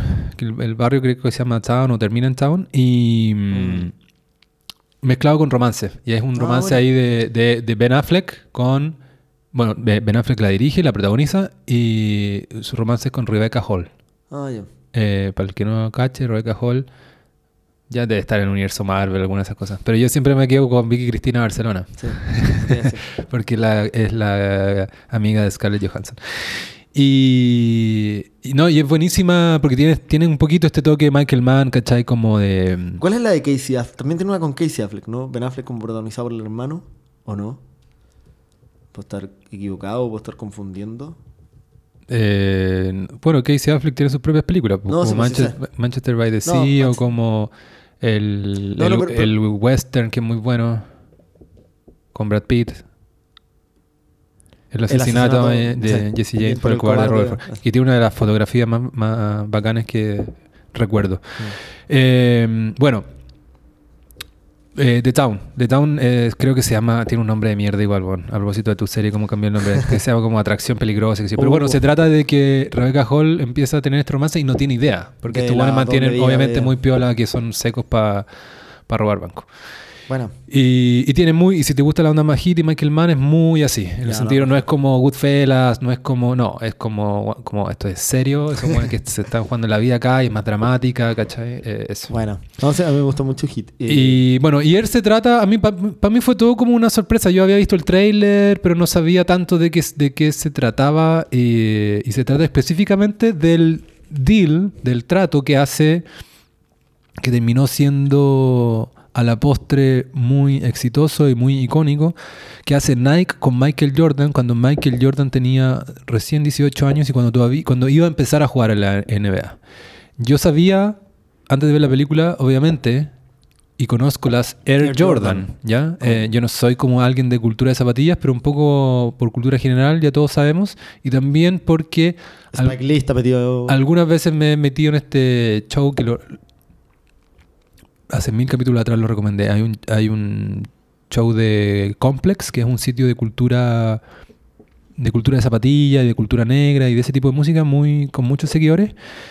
Y tienen un show en YouTube que se trata de comprar zapatillas y es como que ya ha ido todo el mundo, es muy entretenido. Eh, desde Cristiano Ronaldo hasta un músico, Billie Eilish o un comediante, ¿cachai? Como en un- alguna tienda top de alguna ciudad grande y van comprando zapatillas y gracias a ese show también entendí como la importancia de las zapatillas para mucha gente y, y claro, y las Air Jordan salen ahí harto y otros también modelos. Y y este cuenta la, la historia de, de un, de un ejecutivo muy especial de apellido Bacaro, que lo interpreta Matt Damon, que era parte del, del staff de básquetbol dentro de Nike. Eh, la película te cuenta, te sirve para informarte también de que Nike era algo así como el. En, en- en los años. Esto es. En los años 80, esto. Era el tercer actor en zapatillas. Siendo el primero Adidas, de origen alemán. El segundo Converse. Y los dos muy involucrados en el básquetbol. Eh, a mí se me había olvidado. Converse tenía deals con, eh, con jugadores icónicos y que sé. Para mí las Converse Son lona, con la son- lona, son- sí, ¿cachai? son claro, y zapatillas de como las zapatillas de los, no sé, de los grupos hipster, Bueno. ¿cachai? Eso. Pero antiguamente, pero partió como la cultura basquetbolera. Sí, po. Y, y Nike, o Nike, como se dice, eh, era, era, era igual un actor importante, no vendía los volúmenes que tenían estos otros dos, tenía una parte del mercado más chica en general de las zapatillas, y en parte porque era muy centrado en el running. Nació Mm. como de running. Y entonces tienen este tienen un un departamento dentro de Nike de- dedicado al básquetbol y uno de los ejecutivos ahí es Matt Damon, que es este personaje de apellido Bacaro y que está ahí porque el fundador de Nike confió en él y lo puso un poco porque es un freak, es un weón que realmente le gusta el básquetbol, como un nerd del básquetbol y un tipo que no no tiene medio desadaptado a la vida en general. Está, Ma- Matt Damon engordó para estar en esta película, un tipo que tiene ponchera, no hace deporte, trabaja en una empresa de deportiva, de vestimenta deportiva, no hace deporte. Es un obsesivo del básquetbol de, y es un obsesivo de las apuestas. Eh, Ah, bueno.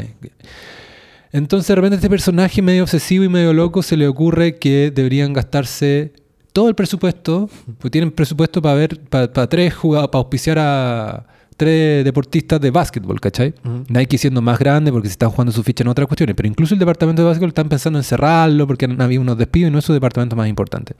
Y a este huevón se le ocurre eh, jugársela por Michael Jordan. Y Michael Jordan, esto quizá- no sé si tú lo sabes, ¿tú sabes cómo funciona el draft en la NBA? No bien.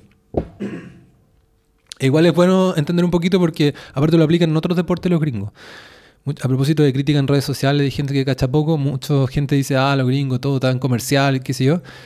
Sus grandes ligas deportivas en general tienen mecanismos más como medio re- redistributivos para que sea más competitivo, para que no sea como, en ese sentido, como el... Un equipo dominante que Exacto. va acaparando. Claro, entonces, harto del, en, en la explicación de por qué varían tanto los campeones de la NBA o de la MLS o de las otras ligas de otro deporte, tiene que ver porque que, que tienen mecanismos donde hechos para que, ah, para que no sea solo la plata lo que dicte como el triunfo de un equipo o el dominio de un equipo. Ah, bueno. Y el draft es este, este concepto donde eliges a un jugador de... Alguien ya está en edad de dejar de jugar en, De merecer. en, En- en- en en universitaria. sí. Claro. Entonces hay draft en las distintas grandes ligas y en la NBA, eh, claro, alguien está jugando, ahí, ya ahí están las estrellas del college. Sí. Eh, Jordan era estrella ya a los 18 y y en el draft los equipos que hay eh, los playoffs de la NBA cachai perfecto, ¿no es cierto? Sí. Claro. Hay 14 equipos que no se, no se quedan fuera. De esos 14 ¿Ya? Se, se sortean los primeros lugares del draft del Ah, año siguiente. bueno. ¿Cachai? Entonces Jordan era- ya era conocido como, la, como puta, el mejor, ¿cachai? Por lejos. Y Pero más que se sortean entre los 14 que quedan fuera de los playoffs, como que ofertan, ¿no? Como que en los drafts hay ofertas, ¿o no? en lotería, totalmente lotería. Ah, ¿en serio? Claro. Ah. Y, y de hecho, el más malo, de los, o sea, el más cercano al 14, tiene más probabilidades. Hay- el sorteo tiene como unas reglas igual así. Eh, cualquiera le puede tocar, ¿cachai? Como los primeros lugares, pero entonces creo que los tres primeros lugares como que medio lotería, te lo, te lo ganaste, Mm. y, y en lo otro después como medio, no me sé tanto ese detalle. Y por eso los Chicago Bulls le, le- ganan ese sorteo. O sea, lo- viene, o sea, qué más loser que ni siquiera haber llegado a los playoffs, pero tenéis después, ¿cachai? Como la opción de elegir y, y eligen a, a Michael Jordan. Quizás Ah, ya, pero eso, eso es, o sea, no es como que, o sea, claro, no es que lo- los jugadores no están rankeados, es como el, el- el- el orden de prelación para elegir a los jugadores de, ya. Exacto, claro, ya. claro, sí. Sí, por eso yo tenía la impresión de que había algo de decisión en los, en los equipos y de repente como... No, sí, pues el equipo de sí, sí, ya, perfecto. claro, sí. Entonces, en ese contexto es que eh, Michael Jordan eh, es heavy igual, porque imagínate que no había jugado ni un partido en la NBA. No, no era, o sea, no era, no era Michael Jordan, Mm. Sí, obvio. ¿cachai? Se lo pelean eh, o sea, era alguien que ya iba a tener en su primer año como sponsor zapatillas. Y el weón quiere Adidas. Adidas era lo cool, venía de la cultura del hip hop, era la mejor, el mejor material, ¿cachai? Y su segunda opción es Converse. No sale mucho Michael. No sale Esa es como la única crítica que le haría a la película. Es porque es tan obvio el mecanismo que al final igual es medio raro. Sí. Le, le- lo- le veí la nuca, lo veí o lo Sí. cortan cuando va a hablar algo. Claro. Eh, pero sí se manifiesta su voluntad a través de sus padres y qué sé yo, y a través de la trama de la película. Y, y a este tipo Bacaro, Matt Damon, se le ocurre, se obsesiona y se le ocurre que en vez de que el presupuesto que tienen para tres jugadores, ¿cachai? Que es top 10, para el siguiente se los juegan entero en, en Jordan. Claro, una hueá que Adidas va puede poner igual, ¿cachai? Por más grande que sea el presupuesto. Pero la película, y para ahí no voy a hacer tanto spoiler, eh, te cuenta la historia de cómo se las ingenian para... para, a, para- a la mamá de Jordan, dicen, ¿no? Como que es la que negocia. Claro. Y la película es muy. O sea, esto que como trama no suena quizás. O sea, suena entretenido, pero no suena quizás tan como material de cine. Tremendo mérito de Ben Affleck. Está muy bien hecha como película. El personaje de Ben Affleck es muy bueno también. Ben Affleck hace del, del dueño de Nike. Y, y es un tipo muy. Eh, divertido pero involuntariamente, ¿cachai? Es como, y también está en un momento medio, pese a que inventó Nike y tiene toda su historia para atrás porque partió vendiendo zapatillas en, un cami- en una camioneta, ¿cachai? Y terminó como haciendo una compañía mucho más grande. Eh, igual es súper inseguro de su rol porque todavía no es, un- no, no es Adidas. eh, es medio tacaño también cuando todo esto empiezan a hablar de plata y que hay que subir un poco más, ¿cachai? Eh, es medio... Pero es que es el dueño de Nike, tiene plata y es el CEO. tiene unas cosas medias patéticas. Tiene como un Porsche morado y presume de la pintura. Pero a la vez no es completamente un ahueonado, ¿cachai? Bueno. Y empieza a escuchar a esta, de partida puso a este amigo, a Bacaro, que bueno, y tremendo mérito, bueno, eh, un gran personaje Bacaro. Está, La- está la basado raja en un libro, ¿no? Debe estar basada en un libro, sí. Pero, porque y- se nota porque hay mucho detalle, de mucha, mucha cuestión como... ¿Y quién la escribió? ¿La escribió el mismo Ben Affleck con alguien No- más? o- ah, no sé, no sé. No sé. Luego, igual aquí lo puedo revisar. Y eh, muy ochentera todo, tiene buena música, canciones icónicas, también icónicas como el cine. Aparece como Tangerine Dream, como las mismas Mm. canciones que aparecen en, en Risky Business, eh, Ah, bueno. buen look de la película. Eh, tiene un poco este look de película media de David Russell, como medio vintage, perfecto. 80, 90, un poco así, y un poquito también ese ritmo. Y para los fanáticos del básquetbol quizás se queda con gusto a poco porque no hay mucho de básquetbol, ni de partido, ni nada. Eh, es más que nada como el personaje de Bacaro y su, su obsesión, ¿cachai? Es una película empresarial. Es una película empresarial, sí. Yo al tiro me, recordé- me acordé de un amigo como para recomendársela porque también te- habla mucho de marketing. Mm, eso, eh, es como, Claro. eh, como una película para Juan del Adolfo Ibañez. ¿no? Como- Sí, pero, o sea, sí. No, no, o sea, no, lo- no, pero, pero, pero, es la mejor no. película que podéis mostrarle a la weá, ¿cachai? Sí, Porque obvio, es taquilla, eso. entretenida, tiene como eh, valor artístico y es divertida. eh, eso, la recomiendo 100%. Y aparte, se, bueno, se aprende mucho, se aprende mucho y lo de cosas que están, no sé, pues tan establecidas que tú, no, tú te imaginas que para atrás en la historia, ah, típico, esto es una empresa, todas las empresas son grandes, sí, el capital, bla, bla. Acá finalmente era, te captura Nike en un momento donde...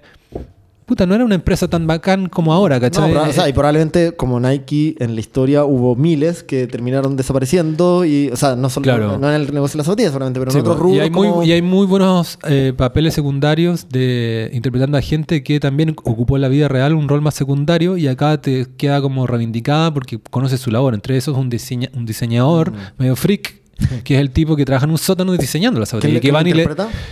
No, no, ¿No has cono- no conocía al actor, pero lo hace súper bien y es como, puta, y en verdad, claro, al final todo esto, alguien igual tiene que facturar la zapatilla, hacer la cuestión y mostrarse Sí, a. Michael Jordan, ¿cachai? Y todo eso. y claro.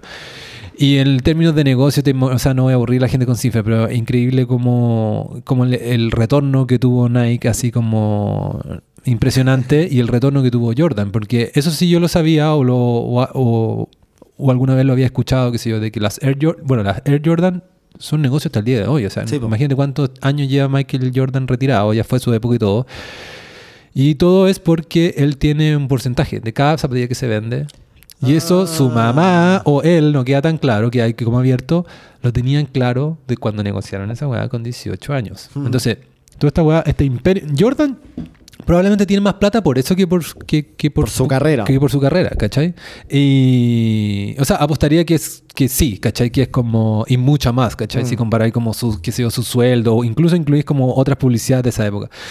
Eh, y eso es porque, puta, fue visionario también su familia y él, ¿cachai? Aunque él no sale mucho, quedan como visionarios también como ambas partes, ¿cachai? Nike tomando el riesgo y, y ellos, y ellos adelantándose tanto a esa edad, ¿cachai? Cuando generalmente, cuando tenés 18, por más talentoso que sea, es como... No, claro, la Díaz y upa la Díaz nomás. Claro, upa chalupa, tipo... Oh, perdona el ejemplo charcha, pero... Hay cachado que hay gente, lo típico es como gente que firma a veces cualquier contrato porque no tiene nada, pues, Claro. ¿cachai? Eh, me acordé de Dinamita Show, que le ofrecen un contrato cuando dejan la cagada en Viña y es como que le, ofre- su- se- eh, le ofrecen un contrato ahí en el escenario. Dale, y firman, ¿cachai? claro, esto, weón, como muy visionaria la mamá y la familia. eh, y la mamá dice una cuestión como Nike, eh, perdón, eh, confiamos tanto en el talento de él que nosotros que no es que la NBA o Nike van a servir de plataforma a mi hijo. Mi hijo los va a hacer más famosos a ellos, ¿cachai?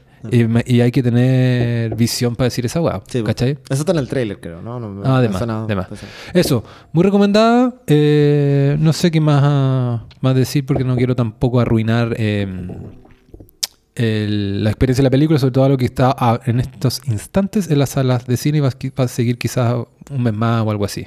Le debe estar yendo bien. Pasemos a tu serie, Gianfranco. No, no es mía. Me la, A la serie que tú hiciste. me la Sí. recomendó una amiga. Bueno, eh, la serie se llama, de nuevo, digámoslo, Fleischman is in Trouble o La nueva vida de Toby. Toby es el nombre, Fleischman es el apellido. Eh, está en Star Plus, son ocho capítulos de entre 50 minutos y una hora. Eh, me la recomendó una amiga eh, y vi el primer capítulo y dije, oh, qué buena, me conoce mucho, me sentí identificado con todos los personajes. Eh, y cuando llegué al final dije, bueno, odio a todos los personajes, como no sé por qué me está recomendando esta weá. Y si queréis contamos de qué se trata. Sí, ¿no? sí, partamos por eso. por- No, no, por la no, me pongo en el audio del auditor que, que, que está expectante saber, pues, sí. no, no tan en abstracto. Dile al tiro, Vamos. dile al tiro de qué se trata. Es eh, un médico en el Upper East Side, en Manhattan, como es importante igual el contexto. Un médico judío que eh, estaba recién divorciado, estaba Nadie, volviendo, nadie es perfecto.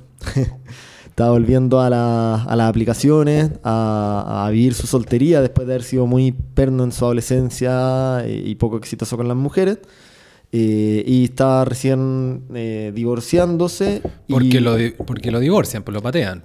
Esa es la impresión que me... Yo vi el primer capítulo. ¿ah? entonces yo te puedo aportar igual, pero claro, no, no- quizás en el eh, puede ser que a- Sí, no. a- más adelante se complementen cosas o se desdigan cosas que se habían insinuado. Pero a mí me llamó la atención al tiro el primer capítulo, lo encontré bueno, lo vi un poco apurado para tener algo que conversar contigo, eh, pero yo creo que voy a seguir, ¿cachai? Bueno. Eh, Pero déjame, déjame com- como terminar, porque no es solo que, bueno, está recién divorciado, independiente de quién haya sido el, el que tomó la decisión. eh, y la historia empieza cuando, eh, o sea, independiente de que la historia tiene muchos saltos temporales, la, la- la historia como en sí empieza cuando un día en la noche su ex mujer le deja a sus dos hijos, como que entra en, la, entra en el departamento de Fleischman a las 4 de la mañana, le deja a los dos hijos y desaparece. Y ahí empieza la historia. Entonces, claro, como- claro. la nueva vida es eh, justamente eso.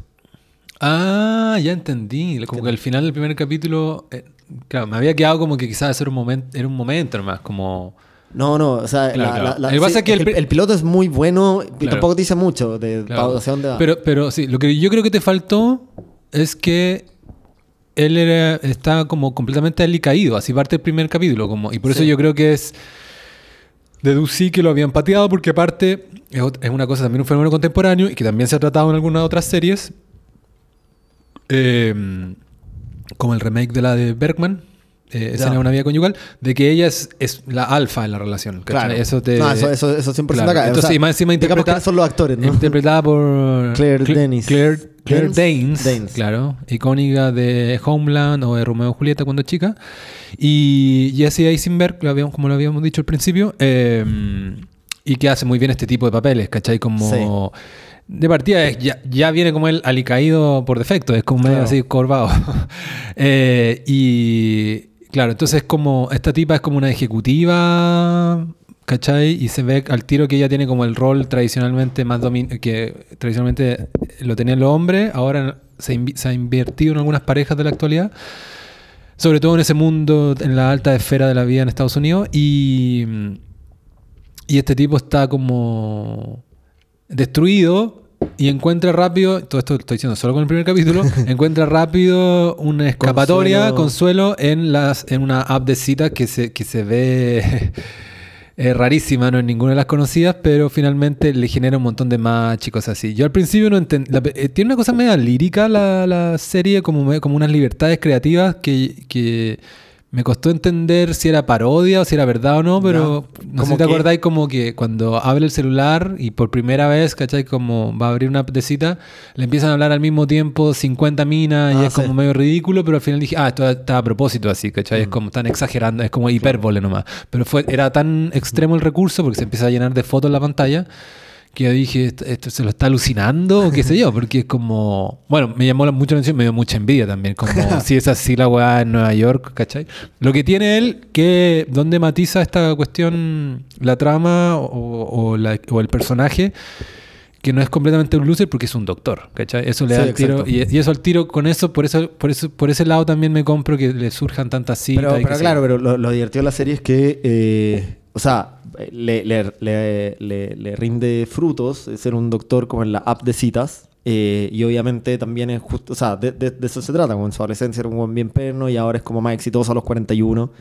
Pero, pero justamente en el Upper East Side, como en el círculo ultra cuico en el que se mueve, la, la gente lo, lo mira como un poco en menos por ser doctor y no ser como un CEO o un alto ejecutivo de algo, ¿cachai? Como en un momento Eso lo no, también como... eso no lo caché tanto, Es que no, pero lo que caché, que- pero adelante. caché sí que tenía como dinámicas con otros apoderados o amigos que no, no, lo respetaba tanto, como que Exacto.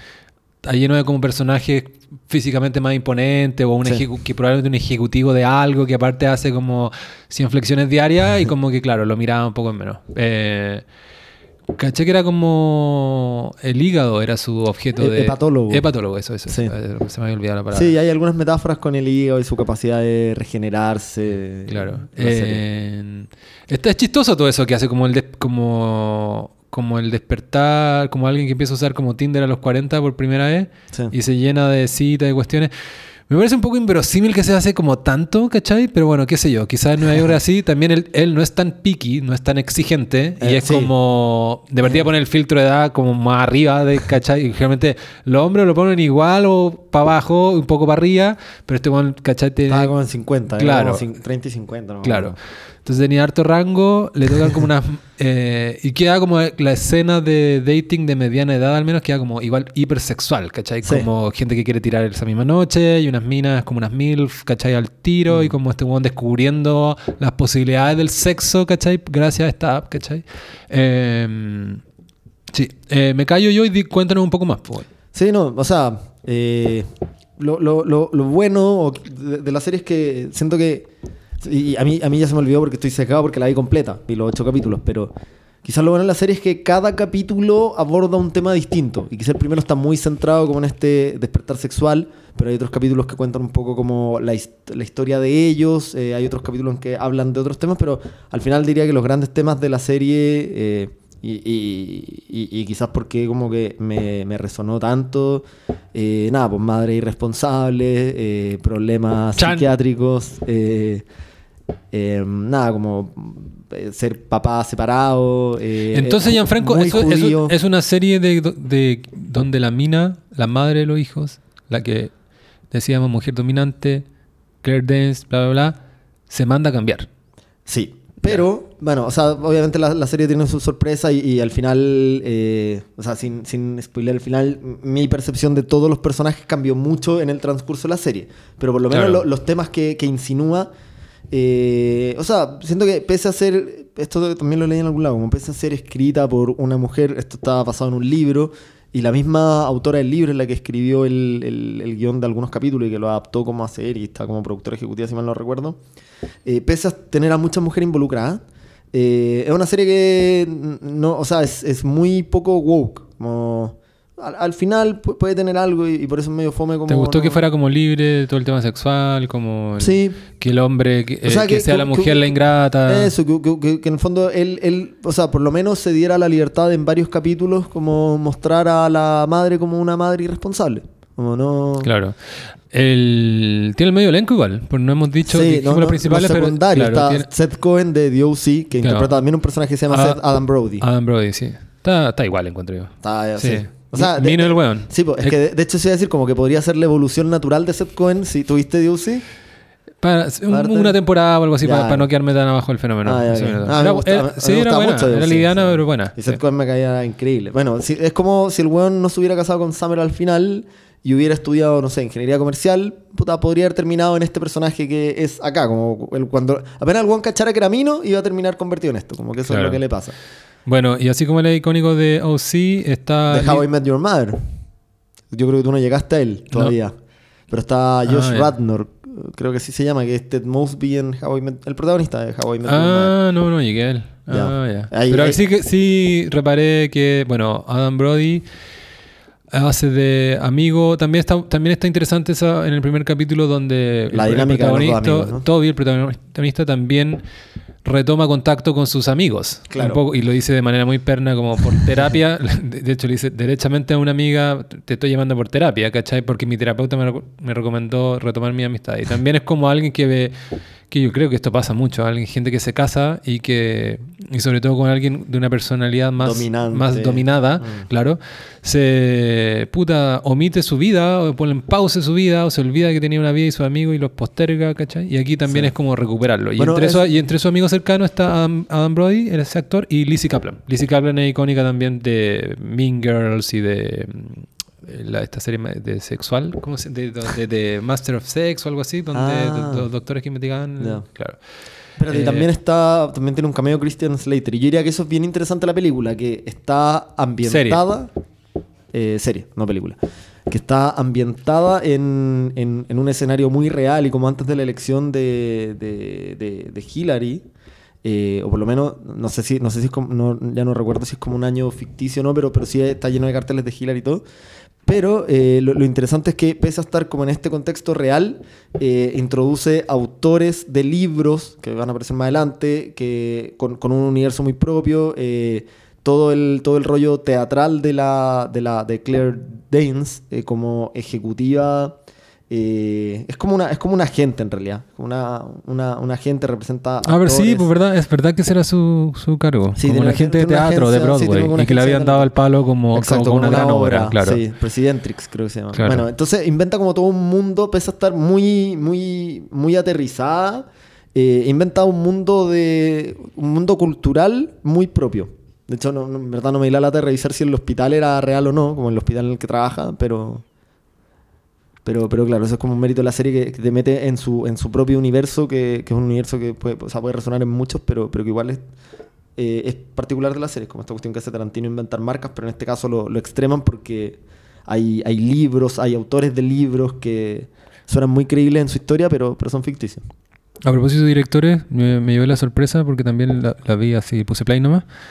Tú me habías dicho un poquito de qué se trataba. Del primer capítulo caché que los directores, no solo de ese capítulo, sino en general de la serie, son Jonathan Dayton y Valerie Ferris, que no sabía muy bien en qué estaban, pero son icónicos directores de videoclip de los 90. Ah, bueno. Yo- yo eso me en parte de porque- del, del- del grupo que abrió la, el aplauso hoy día de Smashing Pumpkins, los, sus videos sus videos más famosos y más premiados. Eh, por ahí, por ahí Cal- Californication también de Red Hot Chili Peppers, ese video que es como de videojuego. Ah, Eh, y después hicieron eh, Little Miss- Sunshine. perfecto. Sí.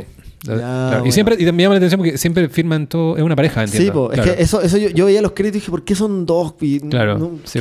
No, yo me acuerdo porque era como. Era Estaban ahí con, Dre, con Spike Jones, eran como uno de los autores de los 90. Creo Bueno. que ya no existe ya, salvo yo cacho que como a nivel de industria hay, deben haber unos nombres de videoclips que deben ser Sandía Calada y Rosalía que trabajar con no sé quién, pero, pero, pero antes se sabía más en parte Y porque. en el, en el trap pasa, o sea, entiendo que como en, la, en el género urbano hay como, hay un, o sea, lo sé porque leí una nota hace poco de un pendejo, así Ah, pero en Chile estás hablando Sí, en Chile, claro, en Chile. No, en, a escala, pero, pero en Chile con millones de visitas igual, o sea, como el, el director de los videos de Marcianeque, creo que Mauri Films, una base Claro. que empezó No, como- sí, sí, sí. No, sí deben, no, sí, y deben haber y hay todavía en inglés, en, en el mundo anglo también eh, tipos que tienen un nombre, pero es que en los 90 era muy potente. los 90 en parte sí, po. porque lo- era lo primero que veías en el video, te aparecía el tiro, director, ¿cachai? Y, y porque, bueno, quizás porque fue- estaba en TV, había una plataforma dedicada Claro, exclusivamente sí, al video. Y después se editaron forma- estos, estos, estas series de DVD de autores, Sí, ¿cachai? que, que eran ahí, Gondry, Spike Jones, Mark Romanek, eh, ¿cómo se llama este tipo que era un poquito más oscuro? El Eh, de Jonathan Glazer, ¿puede ser? Jonathan Glazer, sí, pero estaba pensando en otro, el que, de, de- de- que, que tiene video como de Apex Twin y de Bjork, de los robots. eh, bueno, era como un lote de, cuatro y después sacaron Sí. otros cuatro más y, y, nos- y bueno, quizás en esta época al- podrían hacerlo, pero al Pero menos que- yo no lo veo tan evidente. No, oye, no, es que era una época en que si querías escuchar la canción estaba obligado a ver el. O sea, si querías ir como escuchar una canción que estuviera sonando harto eh, y querías, no sé, o esperáis que saliera en la radio, esperáis que saliera en MTV, pero ya en MTV estaba obligado a ver el video, o en el Burlitz, entonces te, te acordás de ese canal. No dan en Chonchi. Ah, Oye, bueno, aquí Cuidado, está Sí. La, mm, bueno, efectivamente, es que estaba viendo la, la filmografía de esta pareja de Jonathan Daytons y Valerie Faris, supongo que se dice así. Claro, están los más icónicos de Smashing Pumpkins, 1979, Tonight Tonight, y tienen la- las medias bandas, algunos de Oasis, Red Hot Chili Pepper, y tienen, fíjate, en sus inicios, ¿Ya? 91, More Than Words, Ah, chucha. que es como... Es un video- es un video en blanco y negro, Sí, ¿no? pero es que la canción es demasiado icónica de algo que es difícil de nombrar. Es como de, de placer culpable para mucha gente, qué sé yo. No sé. Ah, yo, lo- yo-. ¿Cómo no te gusta More Than Words? weón? Me aburrió, probablemente la escuché Claro. mucho. Eh, pero sí, quizás es más interno, pero yo como amigo era como.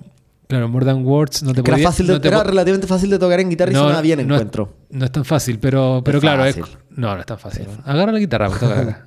No, quizás empezarla es fácil, pero después, aparte, el, Ah. el guitarrista de Extreme, esa banda es súper bueno. Eh, bueno, eh, pero claro, más que el, el video no es tan icónico como la canción en sí. Eh, y bueno, después, bueno, y, y- ¿Y qué, qué tienen en, en- en ficción, aparte de Little Miss Sunshine? Little Sunshine, después hicieron Ruby Sparks, que no la vi. Y después hicieron el 2017 La Batalla de los Sexos, que sí la vi, que no es tan buena. Ah. Es de las... De la, me parece que es la película de las tenistas que alegaron, claro, sí, de la, basada en la vida, eh, en una historia real, de las tenistas Billie Jean King y Bobby Riggs, que era que alegaron que les pagaban muy poco en los años 70 Ah, en, el, en el tenis. Eh, que es muy diferente al alegato de ahora, porque no querían ganar lo mismo, sino que querían ganar más nomás, porque creo que era, le ganaban muy Ah, ya. poco, claro. Sí. Pero obviamente se haber abordado desde como tratándose lo contingente con... Claro, pero en la película mismo encontré que, que desmentía muchas cosas contingentes y, estaba- y, la, y, y nos- y la película mantenía el espíritu de lo que alegaban originalmente, claro. ¿Cuándo fue la última, el último alegato absurdo que vi así? Ah, a propósito que descubrieron que... Pero nadie lo apañó tanto, la verdad. Es que mm, Bella Ramsey ganaba mucho menos que Pedro Pascal, que se había filtrado en... Ya, pero cuando un niño ha ganado más, o sea, como... No, pero... Sí, no, si O estoy sea, no, no, Mel es era, una por, niña, mu- pero- era como la brecha de género entre los pagos y qué sé yo. Pero, pero también- que- pero Pedro Pascal es infinitamente más conocido. Sí, o no, obvio. Ahora, pero la, es que alguna- pregunta, la pregunta es por qué Pedro Pascal elige ser... No, no, pero no sé si hay cachado que, eh, que a veces en- se han armado estas polémicas donde la mujer protagonista de una película Sí. descubre que gana menos y alega y al tiro dicen como, oh, ¿cómo es posible que...? Una fue creo que con Mark Wahlberg y Michelle Williams. Y Mark Wahlberg muy como... Creo que él le terminó pagando la diferencia. como- Obvio que no está de acuerdo, pero ya es demasiado Sí. alfa como ya ni siquiera voy a discutir y como... Pero es una... O sea, vos eh, tiene una cadena de, hamburguesa, de hamburguesa ahora, ¿no? Sí. Una cadena de hamburguesería. Y sigue siendo muy fit también. Yo lo sigo en Sí. Instagram y, se- y como que se despierta a las 4 am a hacer de- ejercicio. Sí. Eh. Tiene una, tiene una serie a propósito, como... no he un, cachado. un, do- un auto docu reality. Me parece haber visto Ah, un par de ya. capítulos. No sé. ¿Tú cachai que Entourage está basada en su vida? Po? Ah, o sea, creo que él, pero igual bueno, es productor ejecutivo. Sí, po, sí, po, pero está basada como en su Ah, vida de que él se fue también de Boston. pero él era más flight. Y de hecho tiene como que... eh, no se fue preso varios años nomás porque le pegó un weón y él tenía, era muy joven. Ah, Fue chucha. una pelea como con un vietnamita en Boston, como con una weá media racial, ¿cachai? Chucha. Tenía como su pasado. Bueno, y después fue estrella obviamente la música y, de- y- y- ma- y, claro, más que nada por la música. Eh, de repente llegó a vivir como a Los Ángeles, una mansión y se llevó a sus amigos. Entonces, Entourage es lo Ah, mismo. Claro, bueno. sí.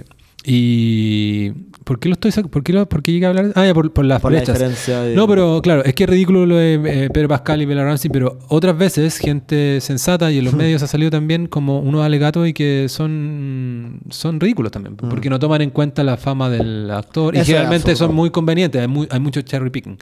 No me puedo acordar cuál. Ah, ya, el de Michelle Williams con Mark Wahlberg, aunque no recuerdo a qué película se refieren. También me pareció que en, en The Town, que yo no la veo, pero Claire, Claire Foy puede ser la protagonista, parece que descubrió que le pagaba muy poco y el argumento era como, eres la reina, ¿cachai? Es como, que, eh, que es un mal argumento igual. Al final lo, lo único que importa es la fama, es cuánta Sí, po. plata. Y un poco cómo negocian también, ¿cachai? Y y es tu manager, eres tú mismo, ¿cachai? Pero por ejemplo... En, ¿Cómo se llama la ic- icónica película? Icónica, he dicho, icónico todo el capítulo. la mítica película de eh. Hugh Grant con Julia Roberts. Ya, eh, Notting Hill. Claro. Creo que Hugh Grant ganó un moco ahí. po. Es Y obvio, po, claro. Eh, en, en Superman actúa Marlon Brando. Y el weón que es Superman, alguien puede decir, ¡es Superman! Obvio que Marlon Brando ganó mucho más, ¿cachai? probable. Eh, entonces eso, al final, weón, la explicación, como en muchas cosas de la vida, no es nada tan conspirativo, sino que es mucho más simple y obedece a, Sí, números y día- economía, ¿no? Sí, eso. Hoy día leí un tweet de Mena tan malo como hablando de una noticia de no me acuerdo quién, eh, revisando, me voy a ir del tema, pero lo podemos vincular con Mark Wahlberg, revisando como hamburguesas congeladas, una crítica de Don Tinto, creo, puede ser. Sí, sí, sí, sí. La, la, con atención, por- pero caché que su. su salió en la tercera. Quizá a la gente le puede interesar. El, el- el crítico que estuvo acá en el aplauso Sí, pues, hace sí, un sí. tiempo. eh, le encargaron o él decidió rankear o criticar las hamburguesas Congeladas. comerciales. Claro, pero la vi tan rápido porque pensé que por ahí había alguna más premium y no, No hay. era el caso. No, y yo no ni siquiera las considero esas, ¿cachai? Entonces, yo como. Yo- entonces no lo leí. Pero me pareció buen ejercicio. No, estaba bueno. Sí. En, en algún momento yo, o sea, ahora, ahora solo carne molida, pero en algún momento compraba las Pro Carne, que eran el- las únicas que tenían como en su ingrediente 100% carne vacuno y nada más, no tenían como conservantes ni nada. Pero nada, el punto es que había un tuit de Marcelo Mena, el ex ministro, eh, que decía como, eh, sí, las hamburguesas son muy malas y muy caras, eh, y seguro hay... eh, mono- o sea, tiene, tiene que haber un monopolio en el fabricante, porque cómo va a haber tanta colusión, como mezclando una cantidad de conceptos de atentados contra la libre competencia que tú decís, ¿cómo? No, claro. No, como, weón. Y alguien le contestó con mucha razón, como, weón, uno, las hamburguesas no son caras, son muy baratas, ¿cachai? Como hamburguesas congeladas. Si son más caras, como eran las pro carne antes, probablemente se descontinuaron porque nadie las compraba. Como, no entiendo cuál es el fetiche de la gente con tratar de descubrir conspiraciones y. como, no, lo- los, los empresarios no quieren que la gente se alimente con mierda porque, weón, quieren ganar plata nomás. Como, y, Claro. y, y- y- y- y mantienen los productos que más se venden nomás. Son muy malas las hamburguesas congeladas y es Son muy y del malísimas. momento en que tú te das cuenta que, que la carne molida le pones sal y, que en- Y te con, queda más y con tu mano le, le das una forma de hamburguesa ya, y es como listo, ¿cachai? Sí. Eh, y yo incluso he probado las premium y no son buenas tampoco. No, las son la malas. Mastodon o la no, No, sé yo qué. creo- La única que, que encontré, al menos era rica, no sé si era tan sana, era media grasosa, eh, Santa Brasa por Uber Eats. Ah. Te vende, no es caché que hay restaurantes también te venden productos, Ah, eh, bueno. te venden como un pack de hamburguesas de ellos, no tan caro, ¿cachai? La carne está carísima, hamburguesa no es tan, ha subido, pero no es no al nivel de lo que te cuesta hoy día como, ah, deme un lomo, 30 Mm. lucas. Eh, sí, pero, bueno, las compré una vez, tampoco es como que me volvieron loco, porque, porque justamente hago esto y ahí tú tenés el dominio total, de Sí, que po, de comprar que- carne molida la- con la grasa que tú querís. Yo, yo sé que la hamburguesa tiene que ser más grasosa, pero igual encuentro que algo hay en que en esos tártaros tienden a ser más ricos, ¿cachai? Ah, no, Los sé, que a tienen menos- yo menos porcentaje. 10%. Yo para el crudo me quedo con el 3%, abro la carne, le echo limón y me la como, pero para la, para la, para la hamburguesa No, compro de- 10%. Y en, en, en México compraba una 20%. O sea, es que esa es la proporción, debería ser como entre... Sí, sí, es que estoy de acuerdo, pero es que quizás me equivoco. Mi- tiendo a pensar de que la carne entera, lo la de 10% y todo eso, es, es peor todo. Es de ¿cachai? peor calidad. Claro, como la mezcla o lo que mandan ahí. Ahora, un weón se podría estar riendo de nosotros porque diría como, weón, hacer tu propia hamburguesa, cómprate una weá para moler carne y ahí es como. yo tengo. claro, esa es la me super compré una saiyajin, hueá para moler carne. Ah, pero, todavía, bueno. pero todavía no he metido. Trata una hamburguesa, es para el aplauso, weón. No, todavía, todavía no molió. O sea, es que es una máquina que hace más cosas, pero. Pero sí. Pero te- tengo, tengo pensado meter un. No sé, un tapapecho o algo. Como que tenga harta grasa por naturaleza y ver qué sale. Oye, aquí encontré como de las wage gap de las películas, Ya. algo rápido en, en BuzzFeed. Y claro, no le veo demasiado mérito a ninguna, o sea, ninguna que sea como hoy que... Es que sabes que ya, Yo- weón, la tesis entera ya me parece, ¿por qué alguien debería decir, ah, es mujer, soy ejecutivo de Hollywood, paguémosle menos? No, pues, weón. aparece diciendo que Jessica Chastain ganó una fracción de lo que ganó Matt Damon en The Martian. De partida es Matt Damon el protagonista de la weá. Y Matt Damon es mucho más famoso o sea, que Jessica, sí, sí. Pura weá. ¿no? sí. Es, el número uno que ponen en la No, weá. ya, pésimo. claro. Eh, O sea, eh, por lo menos en esa época era mucho más conocido. Quizá ahora Jessica Chastain está un poco más. Estoy buscando por si acaso el nombre para no, pa no dejar al. Solo de TOC. Estoy buscando el nombre del, de este millonario que está como tratando de revertir su edad. Ah, el que dijiste delante, que cuando estamos hablando de Madonna. Así es. Claro. Para dar el nombre solo ya que estamos en momento de búsqueda de información. Claro, está lleno de. A propósito que mencionaste a Huberman Lab, he visto un fenómeno que me gusta, que es en, en el top de podcast de Chile en Spotify. De repente aparecen algunos podcasts en inglés. Eh, y que te es similar a lo que yo decía hace algunos capítulos atrás, de que fui a ver a Tom Segura o de que de repente que un show completo en inglés. De repente que te hace participar de que la barrera idiomática acá empieza a ser, empieza a, bajar, ¿cachai? Algún día se Sí. va a caer, porque te hace sentir más parte como del mundo global en general, pues, Claro. ¿cachai? Porque uno pensaría lo típico es como, ah, la gente escucha a Joe Rogan o Call Her Daddy o los podcasts así, pero al final dice, ah, es una elite de gente, Mm. ¿cachai? No son no es todo Chile. Y de repente veí en el, en el, en el ranking de Spotify, que entre medio de los, de los podcasts de Ocaroa y Cesarito y la experta en nada y no sé qué, y Fernanda Villegas, Ville. Aparecen, no en los primeros lugares, pero está en el top 100, a veces cerca del 50, qué sé yo. Joe Rogan, obvio. Eh, y Huberman, Hu- Huberman Lab, lo he Bueno. visto ahí, claro. Bueno, sí. Que es este podcast de que no, no puedo hablar con tanta autoridad, pero sí he visto un par de episodios y muchos resúmenes de un profesor de Stanford que... un neurocientífico. Un neuro- claro, un neurocientífico y que es como nerdea absolutamente todo lo que tiene que ver con performance y alimentación y qué sé yo. Y, eh, Ah, y- le dedica como, le dedica como dos horas y media, tres horas a un tema específico. claro, o sea, es el sueño, sueño. la meditación, ¿qué, qué te hace...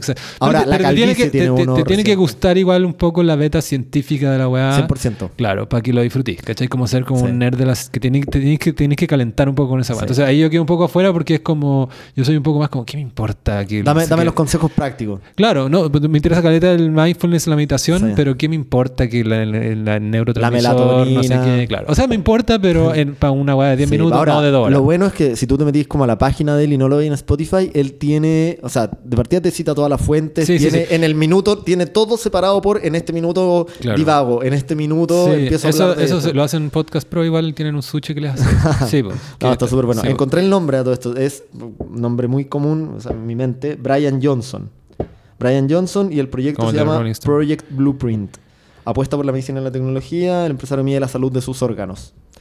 Eh, eso. Pero lo que me gusta de eh, Andrew Hu- Huberman. Andrew Huberman y de o Peter Attia, y que también son de la esfera de Joe Rogan como más de esa onda, pero no tiene nada que ver con los comediantes y todo eso. También he leído un montón de ese podcast. Es que igual me parecen confiables como de repente cuando tú quieres como una opinión y ahorrarte tú el googleo, qué sé yo, como y tú estás ahí como con dudas, ya, pero el café realmente me hace bien o mal. Eh. Estos hueones están como, sobre todo Huberman, Peter Attia tiene más que ver con medicina. Están como al tanto y te van a decir bien la weá y, Sí. si la- y no te van a decir sí o no. O sea, si Peter que- tiene más que ver con longevidad, eso es como su fuerte. Claro. O, o salud, digamos, en general. Huberman es más... Huberman yo siento que es más... Sus consejos son más prácticos, o sea, y, y hay muy conveniente ver los clips en YouTube como sobre un tema específico. El otro podcast que la lleva es de el ex Friedman. ¿Hay Sí, sí lo cacho. Judío.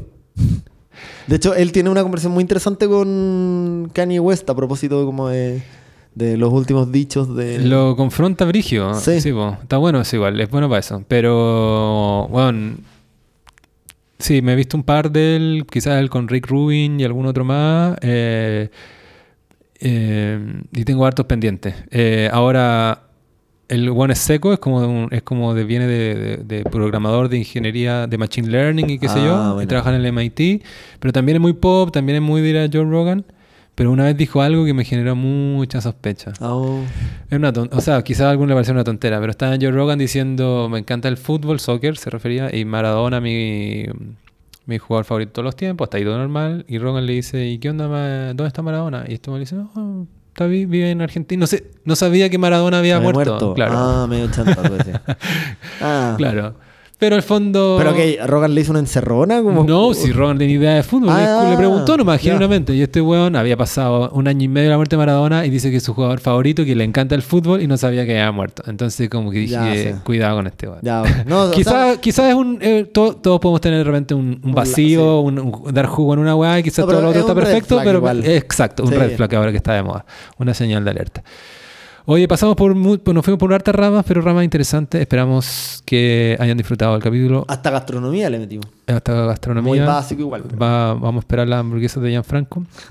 Eh, gracias, Gianfranco. Eh. Revisen la serie de La nueva vida de Toby. Vayan a ver Air. Sí. Una, espérate, solo para de repente incentivar a la gente.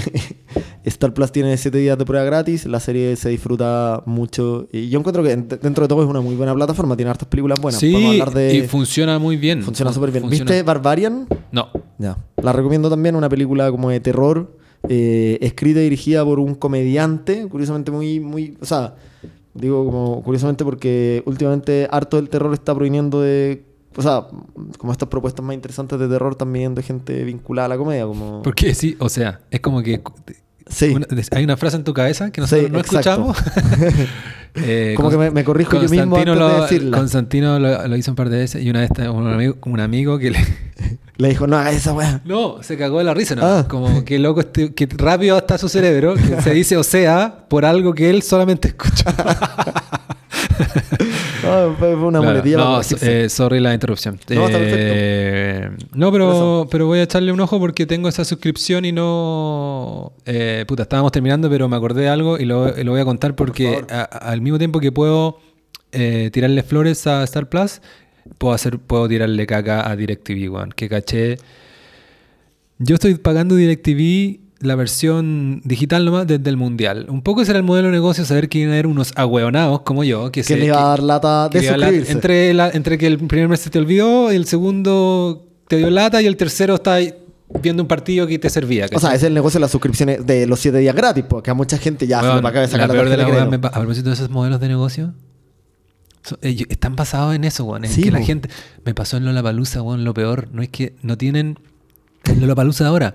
No hay catch. Todo es como catchless y no sé qué. Una weá que como que se ve más tecnológica, pero al final es un hueveo y ganan plata porque tú tenés que cargar una weá. Ah, y Entonces yo le puse, yo con le la plata puse justa, 20 po. lucas, ocupé 4, una cerveza sin alcohol horrible, no Ah. quise comer nada más Oh. y después tenías como un plazo de 7 días para meterte no sé qué para que te la Y yo me metí el día 11 y es como, weón, perdí más de 10 lucas, se las regalé a la palusa. Bueno, DirecTV, ya, pero eso no es lo que iba a criticar DirecTV. Al final uno tiene que ser responsable y tú aceptáis la weá y tú tienes que cortar la cuestión, bla, bla, bla. Sino es que de repente me pareció que en este DirecTV que cuesta 14 lucas la cuestión y que yo en parte había dejado porque había cortado Star Plus. Y Star Plus yo lo estaba usando para contenido que ya aparece en DirecTV como ciertos deportes, como eh, la Champions qué sé yo. Y de repente parece que en DirecTV dice combo Star Plus y Disney para sumárselos a tu DirecTV. Mm. Y en los primeros meses, los tres primeros, cuesta ese combo más ya DirecTV 13.990. O sea, lo mismo que pagabas. Ah. Y dije, justo como estaba pensando, ya ahora tengo que sacar DirecTV, idiota. Ah, pero voy a aprovechar este combo, que este- está este combo ahora. Entonces, hago la weá, ¿y qué es lo primero que pasa? Yo había pagado los 13.990 hace dos días, o se me habían cobrado la tarjeta. Me los cobran de nuevo. No. Me cobran de nuevo y no se me activa Star Plus ni Disney, no me interesa Oh. Disney. Eh, Ah, pero igual. pero lo está, todo esto lo estaba haciendo como 10 minutos antes que empezara el partido del Real Madrid que quería ver, por Star Plus, Ah. ¿cachai? Porque DirecTV no los daba todo, por eso también. Y bueno, y trato de hablar con alguien en la página de Imposible, DirecTV y imposible. es como un bot. Y más encima ahora todos los, los bots de todas las empresas ya me tienen, ¿cachai? No, Hasta la tusa, todos llenos de emoji y muy Sí. poco práctico. Ya, y de repente consigo hablar con alguien normal Y le digo, yo casi que me felicito por lo sintético y lo directo. Hice esto, surgieron dos problemas. Me cobraron el doble me- y no puedo activar los servicios.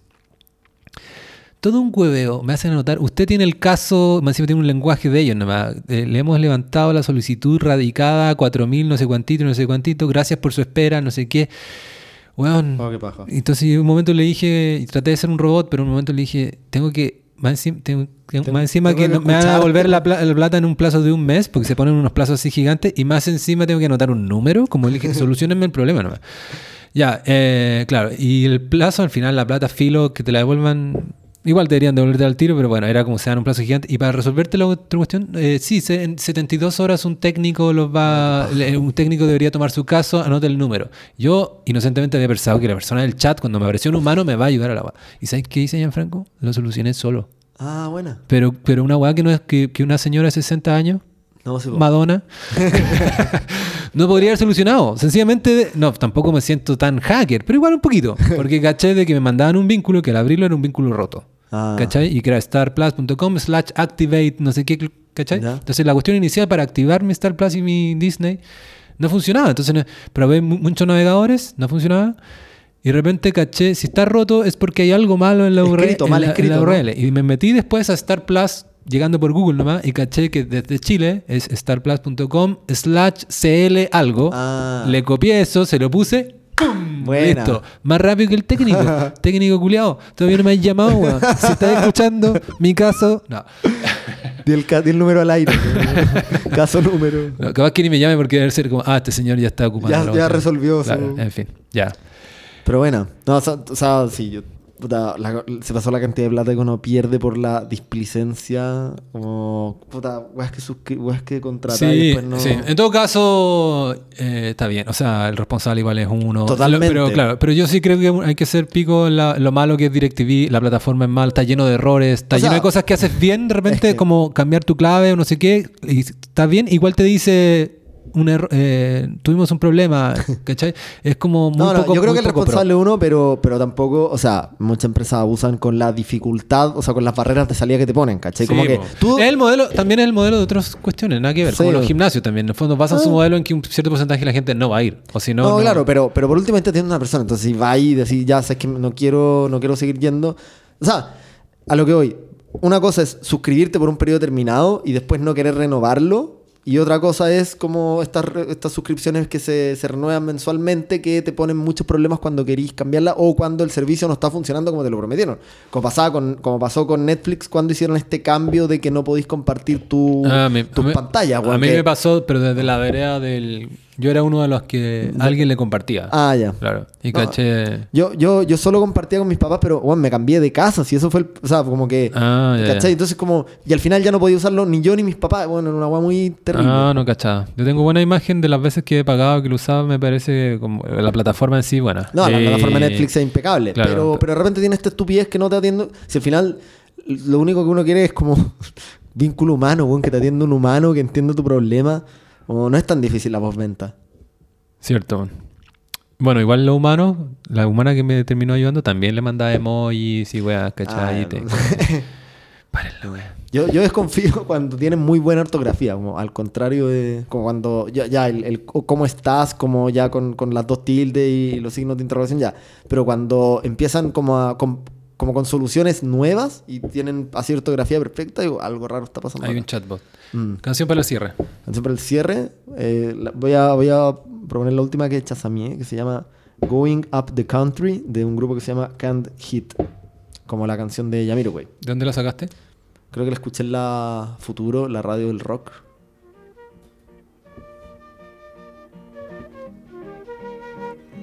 Mitch. Oye, muchas gracias por la invitación. Estoy muy contento de estar de vuelta eh, esporádicamente. Gracias, Gianfranco. Uno de la casa.